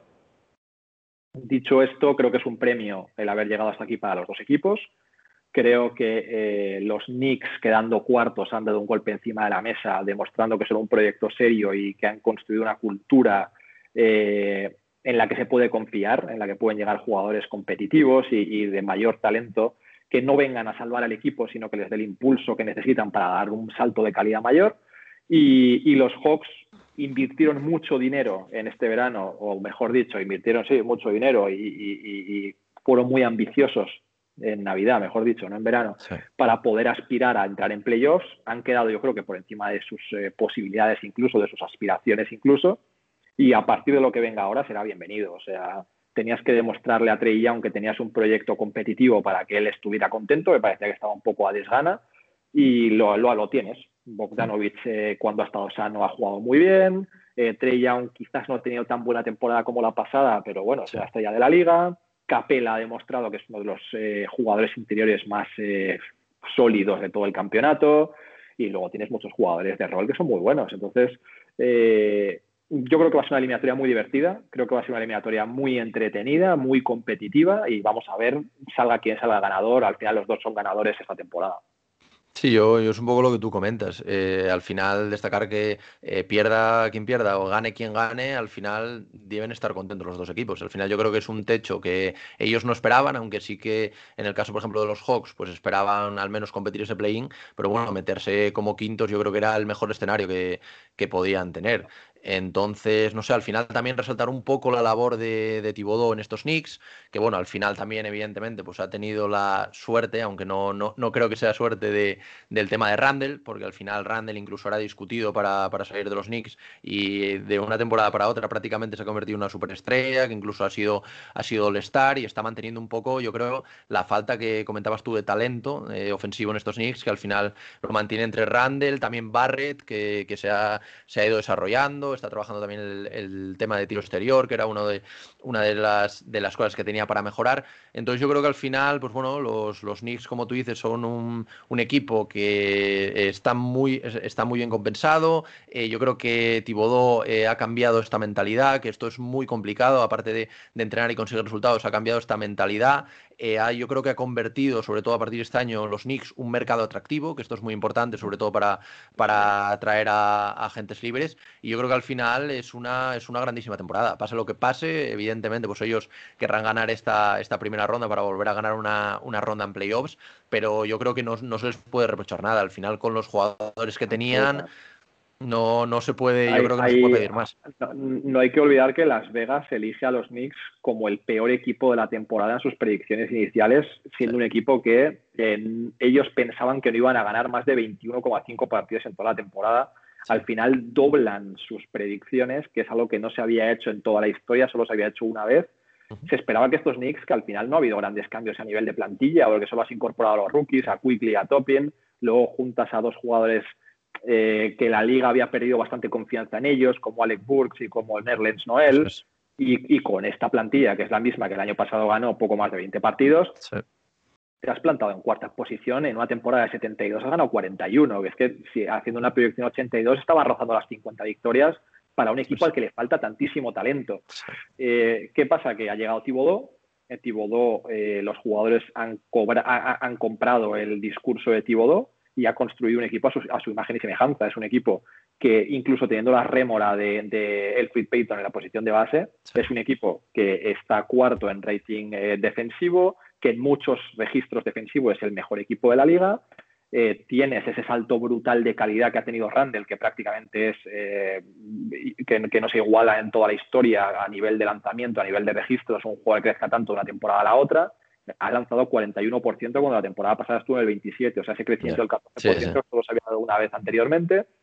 Y luego tienes el salto de calidad que ha dado Barre, tienes el salto de calidad que te ha proporcionado un, protector de, aro como, como Nerlens Noel, pero... Rose desde el banquillo también, al final. Que, la incorporación de Rose ha sido totalmente diferencial, sin duda, pero al final es un equipo Sí, sí, sí, Weekly también, por supuesto. O sea, al final podríamos hablar de casi todos, porque es verdad que todos han contribuido, más allá de los eh, Kevin Knox, que los han eh, dejado ahí al fondo del banquillo, Obi Toppin es verdad que está mucho mejor ahora a final de temporada que lo que estuvo al principio, pero sobre todo la estructura del equipo es Randall, es Barrett, es eh, Noel, Rose, sin duda, y luego la incorporación de Reggie Bullock, ahora sí estando totalmente sano, el año pasado tuvo algunos problemas físicos, te ha dado un salto de calidad en defensa y en ataque brutal. Y la gran sorpresa de los Knicks es que la temporada pasada era el equipo que peor lanzaba de tres o el segundo peor que, peor lanzaba de tres y esta temporada está de los cuatro o cinco mejores. Eh, eh, tiene a, pues los, tendría que revisar, pero ayer que lo miro un poco por encima, Barrett ha lanzado por encima del 40% cuando lanzó por debajo del 25% la primera vez de competición, tienes a Randall, tienes a Burks, tienes a, a Bullock, tienes al propio Derrick Rose, o sea, al final has conseguido convertir a jugadores que no son especialistas en el triple. En jugadores que están lanzando muy bien precisamente porque has mm, simplificado tu esquema ofensivo de una forma que les permite tener muchos tiros liberados, porque Julius Randle atrae la atención de muchos defensores y él está asistiendo como nunca en su carrera, está encontrando siempre al jugador libre y eso está siendo totalmente diferencial para que los Knicks encuentren eh, tiros liberados y los acaben encestando. Entonces, eh, vamos a ver un poco qué pasa. Mm, yo ahora mismo como seguidor de los Knicks mm, creo que no son favoritos, pero creo que les van a poner a muchos apuros a los Hawks y que van a mm, sudar sangre para poder eh, llevarse la eliminatoria. Ya veremos, pero es una eliminatoria muy, muy entretenida, sin duda. Sí, sí, completamente de acuerdo. Yo, yo creo que hay, hay gente que, que, pensaba y que he leído por Twitter de que es una de las, de las peores eliminatorias, pero a mí no me lo parece, porque yo creo que va, yo creo que va a ser de las, de las más competidas y que es verdad que puede haber otras más atractivas, por ejemplo las que vamos a tratar ahora, pero, es, pero es la que es la que menos es la que menos nombre tiene, pero yo creo que a nivel competitivo va a ser súper competitivo y creo que el problema que tenemos es que seguimos infravalorando lo que han sido los Knicks y los Hawks esta temporada. Tú no quedas cuarto por casualidad por delante de Celtics, de Bucks o de los propios Hawks y, no, es un, no es un capricho el haber sido cuarto ni ha sido una suerte. Es un equipo que tienes que luchar los 48 minutos y sudarlos y sangrar para poder ganarles porque es un equipo que lucha cada posesión y, que, y, que, yo creo que por eso los aficionados de los Knicks están tan, tan, tan contentos con este equipo y se sienten tan identificados. Porque al final es volver un poco a los orígenes, es volver un poco al equipo duro de los años 90 no da ninguna posesión por, por sentada y vas a, por totalmente, y vas a tener que luchar cada, cada balón para poder ganarles. Es verdad que tiene menos nombre de eliminatoria, creo que va a ser una de las eliminatorias más divertidas, sin duda. Sí.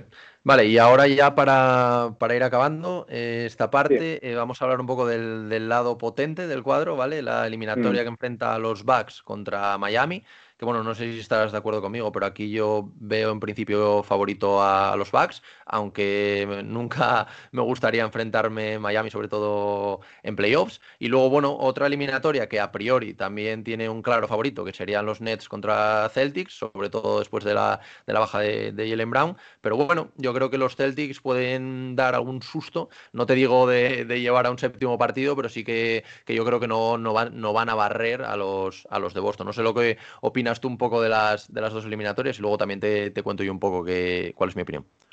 Yo creo que la de los Nets contra los Celtics sí que va a ser una eliminatoria bastante rápida. Sí creo que no sé si va a barrer, no sé si va a ser 4-0, pero si no es 4-0 sí creo que va a ser 4-1. Eh, no sé si hay que hablar demasiado de esta eliminatoria en el sentido de que con la baja de Jalen Brown eh, queda como muy eh, desnivelada la balanza en favor de los Nets, si no lo estaba ya. Eh, es verdad que los Nets no han sido el equipo más fiable en cuanto a salud toda la temporada. Han tenido muchos partidos de baja Durant, muchos partidos de baja a Harden. Y al final, cuando tu jugador más sano de este triplete es eh, Irving, es complicado. Entonces, Si la salud les, eh, les acompaña, yo creo que los Nets son el grandísimo favorito en esta eliminatoria. Ya te digo, 4-0, 4-1. No creo que los, los eh, Celtics con la baja de Brown tengan armas suficientes para parar a estos tres. Y luego todo lo que tienen por detrás, que no hay que olvidar a los Bruce Brown, a los Griffin, a los Jeff Green, a los Claxton. O sea, es un equipo mucho más profundo de lo que podría parecer. Y, y creo que no van a tener demasiados problemas para pasar. Y en cuanto a la eliminatoria de los Bucks y los Heat, creo que con la de los Nuggets y los, y los Blazers es la eliminatoria más competida en esta zona. Yo creo que los favoritos sí que son los Bucks. Creo que eh, esta temporada regular, a diferencia de otros años, el equipo ha probado muchas más cosas. Ha utilizado la, la, temporada regular para eh, probar cosas en ataque, para probar cosas en defensa, para rotar más, para mm, hacer probaturas que parecía que otros años eh, solo existía un plan A y es verdad que el plan A les daba para ser los mejores de la conferencia, pero luego en playoffs se estrellaban.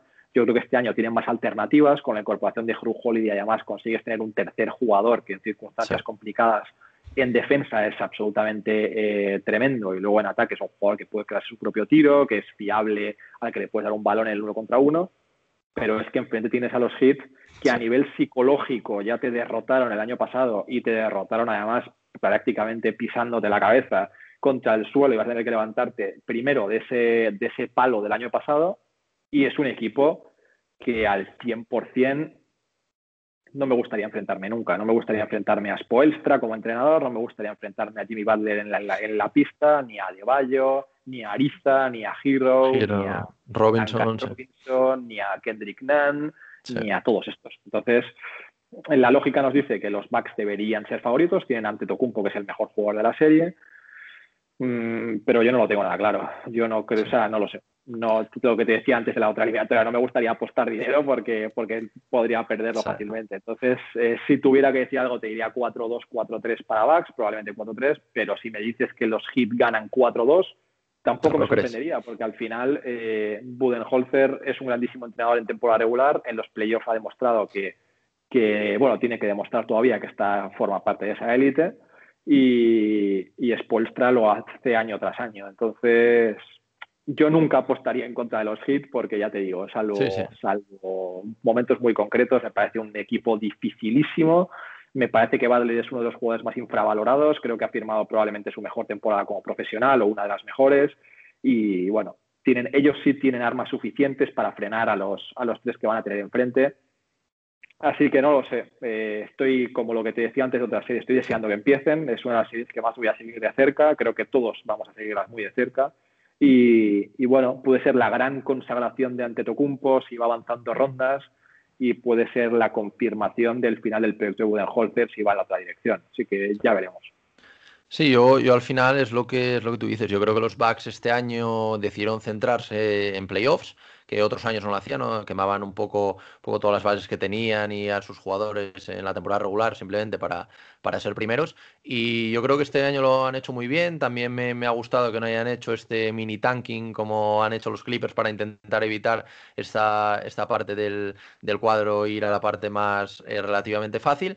Pero yo creo que la clave de este año es la incorporación de Holiday. Cambiar a un jugador como Bledsoe por un jugador como Holiday que te aporta en ambos, en ambos lados de la cancha, yo creo que es diferencial. Y luego, pues lo que tú dices, al final tener un jugador como Yanis, que poco a poco parece que también va cogiendo un poco más de rango exterior, aunque de momento todavía le, le siguen flotando bastante, pero bueno, se va viendo que él va intentando por lo menos evolucionar su juego y veremos un poco qué tal, qué tal en playoffs y sobre todo contra un rival como Miami, que es lo que tú dices, yo, yo por completo sería uno de los últimos equipos a los que me querría enfrentar. Sí que es verdad que durante la primera parte de la temporada, pues también, evidentemente, porque tuvieron bajas, pues no, no fueron el equipo que, que acostumbran a ser, pero bueno, últimamente estaban ganando partidos, lo que tú dices, Jimmy Butler es uno de los jugadores más infravalorados de la liga, para mí es de mis, de mis favoritos sin duda porque al final te aporta en todos los lados de la cancha. Simplemente con que, con que Jimmy Butler esté en la pista, pues parece que los, que los hits juegan diferente. Adebayo, que es un jugador que me encanta, sigue desarrollándose. Giro, que no empezó muy bien, pero que parece que poco a poco pues va, va cogiendo la forma. Tienes a un tirador como Duncan Robinson que como se le caliente la mano en cualquier partido, luego también tiene, otros jugadores. Eso es, entonces al final es un equipo muy competitivo, eh, es un equipo, yo para mí lo que tú dices, una de las series, yo te diría que la que más me apetece ver ahora, ahora mismo, Así que, así que nada, no sé. Eh, yo creo que... hay que... hay que mencionar, hay que mencionar a PJ Tucker, que no lo hemos hecho, que llega, llega a los Bucks en el cierre del mercado.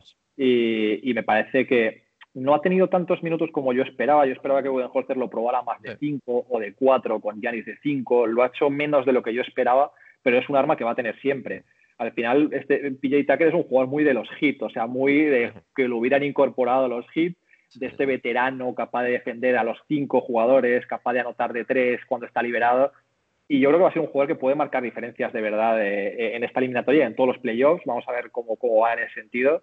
Pero claro, es lo que tú decías antes, cuando cambias a Bledsoe por Holiday, es verdad que tu rotación se resiente porque eres un equipo mucho menos profundo, pero al final de los playoffs vas a jugar con 7, 8 jugadores, eh, 9 a lo sumo. Entonces, el incorporar a un jugador que es mucho mejor como Crew y, incorporar a un veterano como PJ Tucker, curtido en mil batallas, les debería dar el saltito de calidad que les ha faltado quizá otros años.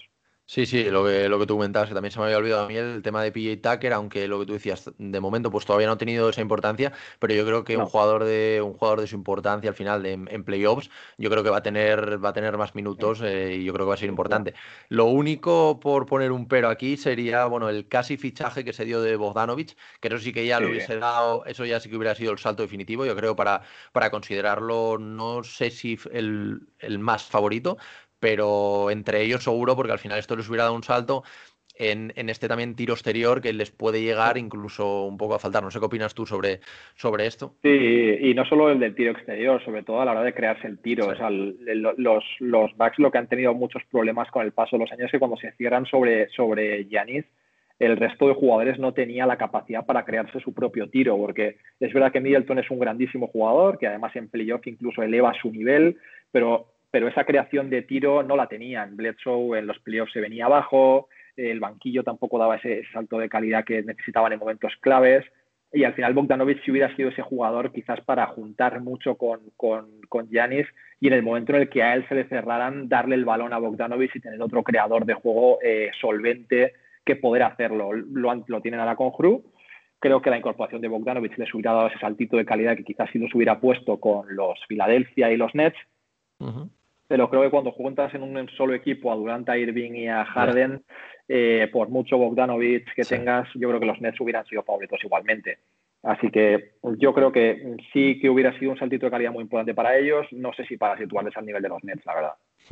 Sí, no, al final es lo que es lo que tú decías y ya con esto cerramos este, este apartado. Al final los Nets, con ese potencial ofensivo que tienen, es que la verdad es que no los hemos podido ver mucho porque creo que los hemos visto como 8 o 9 partidos los tres juntos, pero yo creo que al final también ellos han, han, sido muy conservadores porque al final ellos lo que, lo que quieren es centrarse en playoffs y con gente como Durant que viene de, de, lesiones importantes, pero bueno, al final Irving ha hecho una de sus mejores temporadas, ha hecho una, una temporada excelente, sí que es verdad que un poco marcada también por estas ausencias un poco injustificadas y por un poco como, como, es él un poco fuera de, de la cancha, pero yo creo que en playoffs, eh, lo que tú dices, en primera ronda, sí que espero que a lo mejor los Celtics les puedan rascar al menos un partido para un poco hacerlo un poco más competido, pero sí que tampoco me extrañaría nada que lo barriesen, sobre todo después de la baja de Jalen Brown. Y para mí, sin duda, eh, sería el favorito por por el este y luego por el oeste ya lo tenía más complicado. Sí que es verdad que en principio pues probablemente elegiría a los Lakers, pero creo que el oeste este año está muy complicado y que cualquiera puede, puede, vamos, puede eliminarte. De hecho, lo que tú comentabas antes, también los Jazz, que vienen un poco under the radar, al final también puede ser un equipo que se podría meter y yo creo, a mí por lo menos no me, no me extrañaría para nada. También están los Clippers, pero bueno, yo, yo creo que el oeste está un poco más abierto. Yo creo que, que sí que es verdad que el este veo a los Nets un pasito por encima de todos. También tengo ganas de verlos si llegan al final contra Filadelfia, pero yo creo que, son los claros favoritos, eh, tanto mm. al anillo como también a, las finales de conferencia del Este. Y bueno, eh, ahora un poco para finalizar lo que te había comentado al principio, me gustaría un poco comentar eh, por encima, porque bueno, ya llevamos casi hora y, bueno, hora y veinte ya aquí hablando, pero comentar un poco por encima qué, qué, te parece a ti. Te voy a ir diciendo si te parecen los, los distintos premios, ¿vale? Y tú me vas, me vas a ir dando tu favorito o favoritos, que a lo mejor tienes, tienes varios, ¿vale? y para saber un poco tu tu, opinión sobre esto. ¿Quién, creo que va a ganar o a quién se lo daría yo? Eh, las dos. Vamos a hacerlo si, si te parece, si te parece, a quién se lo darías tú y quién crees que va a ganar. Un poco para, para que veamos también tu, cuál es tu opinión, ¿vale? Acerca de esto. MVP. Creo que va a ganar Jokic, se lo daría a Jokic. Vale, perfecto. Y luego Eh, Embiid y Curry en este caso. Y creo Sí. que va a acabar así también, así que...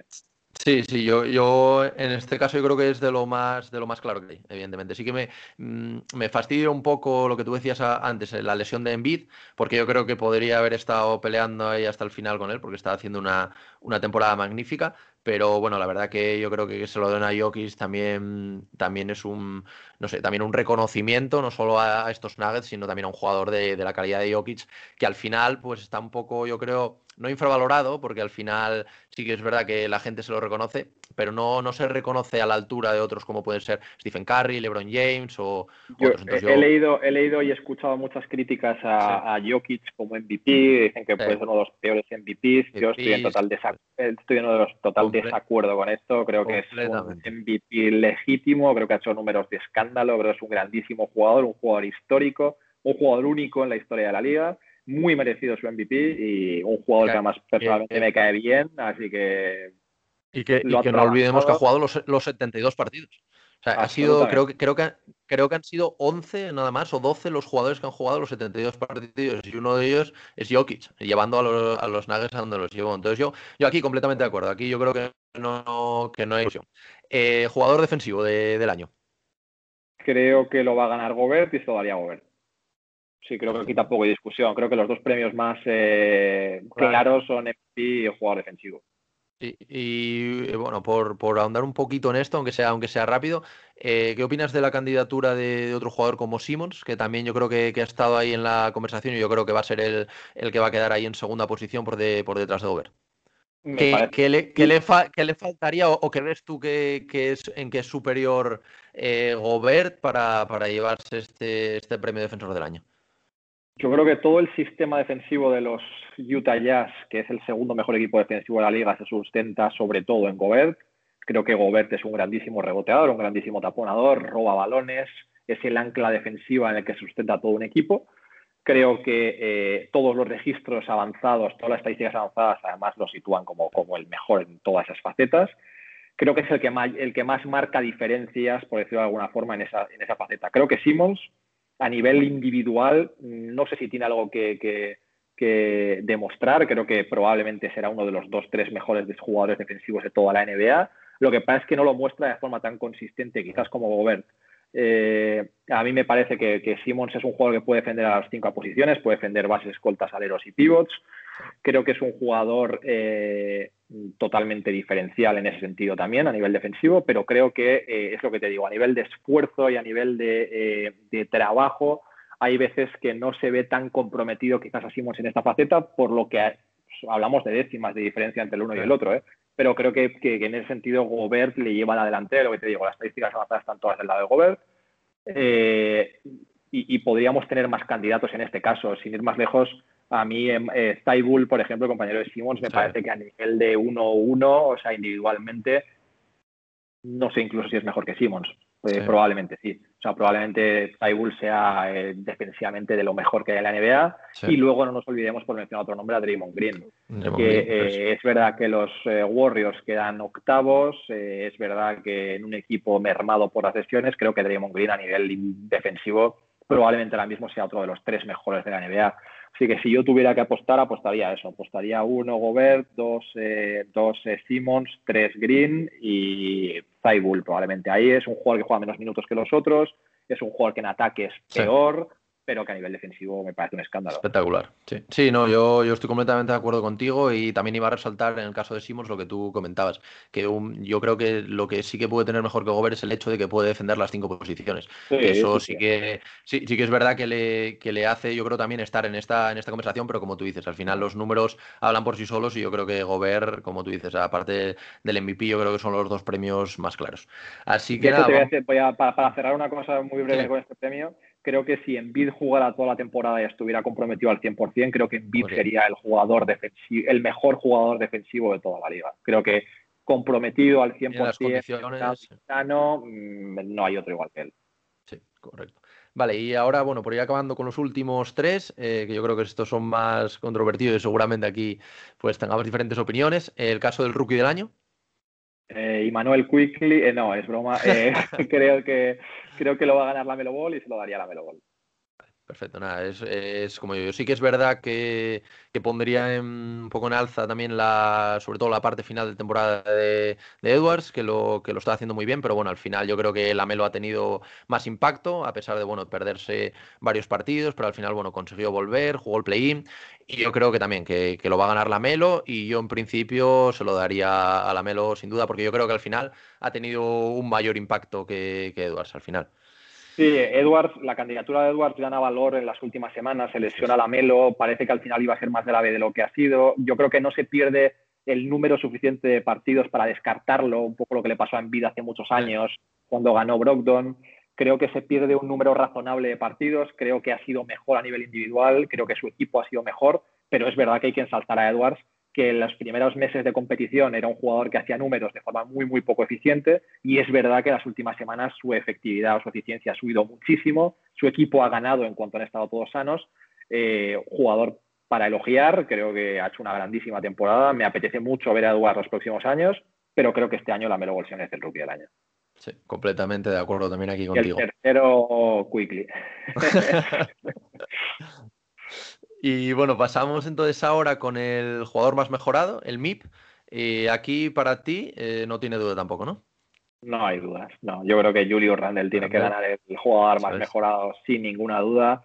No creo que haya demasiada discusión. Podemos debatir si este premio tiene que darse a un jugador que pasa de ser estrella a superestrella o que tiene unos números discretos a ser un ah, buen jugador pero no hay que olvidar que Randall eh, fue sexto hombre en los Pelicans. Eh, el año pasado dejó mucho que desear y este año es una superestrella, no es una estrella. o sea, este año Randall es un jugador que va a estar en un segundo equipo All NBA. O sea, no es un jugador, es, ha sido All-Star, va a estar muy probablemente en un segundo equipo All NBA. me sorprendería mucho que cayera al tercero, pero bueno, segundo tercero. O sea, estamos hablando de uno de los 15 mejores jugadores de la NBA y su salto creo que no tiene precedentes. No creo que la candidatura de Grant o la candidatura de Wood eh, esté al nivel de, la, de, lo que puede presentar eh, Julio Randle en este caso.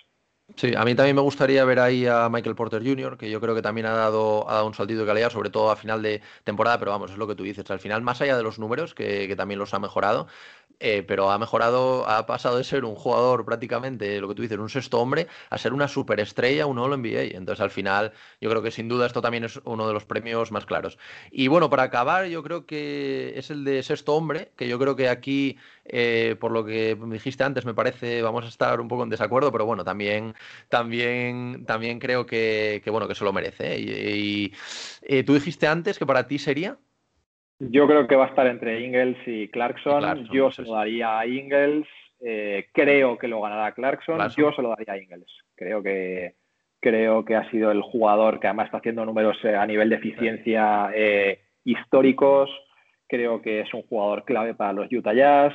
Creo que además cuando lo necesitan puede jugar de point forward prácticamente, sube el balón, se crea su propio tiro. defensivamente es un jugador infravalorado. Yo creo que Ingles tiene un pasito por, eh, está un pasito por encima de la candidatura de Clarkson. No me parece aberrante a Clarkson, me parece comprensible, me parece que es el microondas que necesita eh, los, los Jazz. Creo que ha lanzado muy bien esta temporada. Creo que comete muchos menos errores de los que cometía en los Lakers. Eh, yo se lo daría a Ingles y, en y de hecho, una opinión muy poco no sé, no sé si decir eh, compartida, probablemente un poco polémica, incluso yo le daría el segundo puesto a Eric Rose por encima de Clarkson. Sí, bueno, es lo que te, lo que te iba a comentar, que no, no sabía si lo vas a comentar. Yo creo que eh, Derrick Rose esta temporada ha sido clave desde que ha fichado por los Knicks en el, en el éxito de estos Knicks y yo creo que merece, no sé si a lo mejor estar segundo, tercero, pero bueno, por lo menos estar ahí en la conversación. Y la verdad que a mí me hubiese gustado que, lo hubiese ganado porque es un jugador que yo creo que genera mucha, mucha empatía, mucha simpatía de, del público, pero bueno, yo en mi caso, por gusto particular, se lo daría a Clarkson, pero vamos, eh, si se lo diera a Ingles también, es que al final eh, un equipo que tenga estos dos jugadores es que pues, es que es tremendo. O sea, al final tener a, tu, a, dos de los máximos candidatos eh, saliendo del banquillo es que como, no vas a, hacer una buena temporada. Pero bueno, yo creo que eso, que cualquiera de, sobre todo Clarkson y Ingles se lo merecería mm. y, también, y también Rose yo creo que merece sin duda estar ahí en la... La, candidatura de Rose pierde peso porque empezó en los Pistons, eh, no jugó tan bien en Detroit, los Pistons perdieron muchos partidos, pero desde que ha llegado, o sea, si yo creo que si Rose hubiera jugado toda la temporada de los Knicks, probablemente sería gran favorito a ganar el sexto hombre. Eso es. Sí, además yo creo también lo que decíamos antes, cuenta un poco con la simpatía de, la gente, yo creo también por lo de la, lesión. Y... Es un jugador que se ha reinventado mil veces, en, a lo largo de su carrera. Es un jugador que ha pasado de ser MVP a estar lesionado, a, creerse estrella, a restar más de lo que sumar, a estar prácticamente fuera de la liga, como estuvo Carmelo Anthony, a ahora ser un contribuye como el que más. O sea, después de Julius Randle podríamos debatir si el segundo jugador más importante de los Knicks es Derrick Rose. Entonces, es un jugador que se ha reformado, rehecho y reconstruido mil veces y que sigue teniendo un impacto decisivo en la liga en uno de los mejores equipos del este. O sea, de quitarse el sombrero. Sin duda. Bueno, pues, pues nada, Pedro, hasta aquí más o menos. Faltado, Te ha faltado entrenador del año. Ah, entrenador del año, correcto, correcto, perdona, perdona, perdona, perdona, que es verdad, lo tenía aquí, lo tenía aquí abajo juntado. Quieres, Que quieres dárselo a Monty Williams y yo quiero dárselo a Tom Thibodeau, ¿no? No, no, no, pero esta, esta discusión sí que es interesante, perdona, porque se me pasó por completo. yo, creo que yo, creo, no, no, yo creo, yo creo que es muy interesante y yo creo que, bueno, lo que tú acabas de adelantar, eh, yo creo que en un principio eh, se lo daría a Monty Williams. Sí que es verdad que desde que hablamos hasta ahora, pues a lo que, lo que habíamos hablado entonces, que al final pues acabó, consiguió meter los cuartos, sí que veo muy cerca a Thibodeau y no me sorprendería tampoco que lo ganase.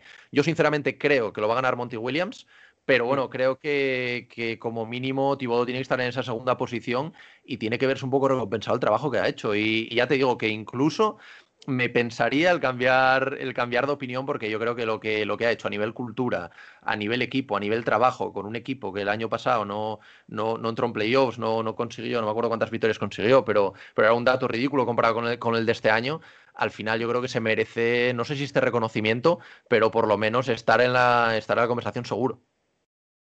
Yo creo que lo va a ganar Monty Williams. Además, como seguidor de los Knicks, tampoco puedes enfadarte si lo gana Monty Williams, porque haber tenido a estos Suns en el segundo puesto es una cosa tremenda.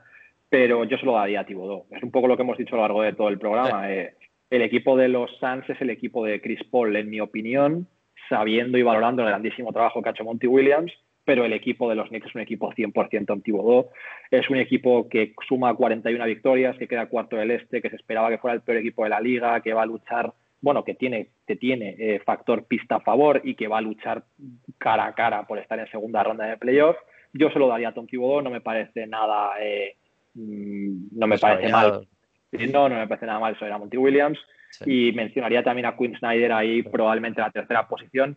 Sí creo que Monty Williams y Thibodeau van a estar 1-2, eh, da, igual como los elijan, y con bastante diferencia sobre el tercero. Pero sí, pero sí yo creo que Monty Williams y Thibodeau serán 1-2 y luego el tercero será Quinn Snyder de forma muy merecida. Sí, también podría entrar por ahí Doc Rivers, yo creo con la, con la buena temporada que ha hecho dentro de, Filadelfia. sin duda. Pero bueno, yo, yo sin duda, yo creo que esa, esa dupla de, de Thibodeau y Monty Williams yo creo que, se va a decidir ahí, aunque bueno, creo que finalmente va, a ir para, para, Monty Williams. Hay, hay muchos grandes entrenadores en la NBA, porque no hemos mencionado, por ejemplo, a Mike Malone, que con las lesiones que ha tenido, ha, tenido, ha acabado con los Nuggets terceros. Eh, el propio Carlisle, que ha tenido que entrenar muchos partidos sin, eh, sin eh, Porzingis y los, ha tenido quintos a los Mavs. Spoelstra, que vuelve con muchísimas bajas a tener a los hits sextos el propio Budenholzer, que al final eh, siempre tiene ahí compitiendo a los Bucks. Al final, yo creo que en cuanto a estado de salud en los banquillos de la liga, es un estado de salud magnífico y hemos mencionado a tres, como podemos haber dicho 10 u 11, así que es una gran noticia para la liga. Sin duda, sin duda. Bueno, pues ahora sí, yo creo que ya no me dejo, no me dejo nada más. Y, nada, oye, darte, darte las gracias. Llevamos aquí más de hora y media comentando un poco y haciendo como, como esta previa de, de los playoffs que empiezan el sábado. Y nada, Pedro, que como siempre sabes, estamos en contacto, esta, esta es tu casa, agradecerte que te, que te, pases por aquí y bueno, dejaré también en comentarios el tema de tu podcast también para que el que lo quiera, el que lo quiera escuchar, que, que está muy interesante, ¿vale? Para que pueda, pueda acceder a él, ¿vale? Te agradezco mucho la invitación, agradezco mucho esta charla. Eh, a ver si retomo el podcast, que la última semana con la mudanza de ciudad a ciudad está un poco más abandonado, pero sin duda ahora para playoffs eh, volveremos eh, con las pilas cargadas. Y nada, te agradecerte mucho la invitación y hablamos pronto. Vale, venga, muchas gracias. Gracias. Un abrazo. Spread floor. Lillard with 47 tonight. Working it down to 2 to 1. A deep three. Oh! What? Blazers win the series. A walk-off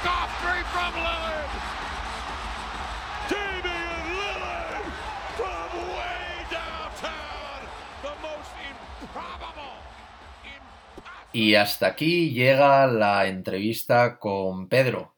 Esperamos que os haya gustado tanto como, como, a mí, que hayáis disfrutado de esta charla, de casi, bueno, algo más de, de hora y media, en la que, bueno, hemos repasado el asunto del play-in, eh, hemos visto los partidos que se han jugado hasta ahora, a falta del de esta noche, jueves y el de mañana, para acabar de decidir el cuadro. Y luego, pues bueno, la mayor parte del programa lo hemos dedicado a analizar las diferentes eliminatorias de primera ronda de playoff, viendo también cuáles son nuestros favoritos, por qué consideramos a unos equipos favoritos por encima de otros. Y bueno, también hemos tenido opiniones distintas, que siempre está muy bien para tener diferentes opiniones y diferentes puntos de vista. Y luego, bueno, al final hemos acabado con un breve repaso a los candidatos a los diferentes galardones del año, como el MVP, el entrenador del año, el rookie del año, etc. Entonces, nada, esperamos que hayáis disfrutado muchísimo de el episodio. Esperamos también que os esté gustando esta nueva sección de charlas NBA en la que analizamos toda la actualidad de la liga que bueno, muchos nos lo habíais pedido. Y por hoy nada más. Como siempre y por último quiero agradeceros a todos los que dedicáis un ratito de vuestro tiempo cada semana a escucharme. Para mí al final es increíble ver el apoyo que me vais dando ya que bueno, poco a poco pues somos más y más suscriptores en todos nuestros canales, tanto en los canales de podcast como también en YouTube, que también es donde en la plataforma en la que los estamos subiendo. Así que nada, daros las gracias a todos una vez más y nos escuchamos la próxima semana en el podcast de Cancha NBA, tu podcast de la mejor liga de baloncesto del mundo. And one, two, three. Yeah, fresh.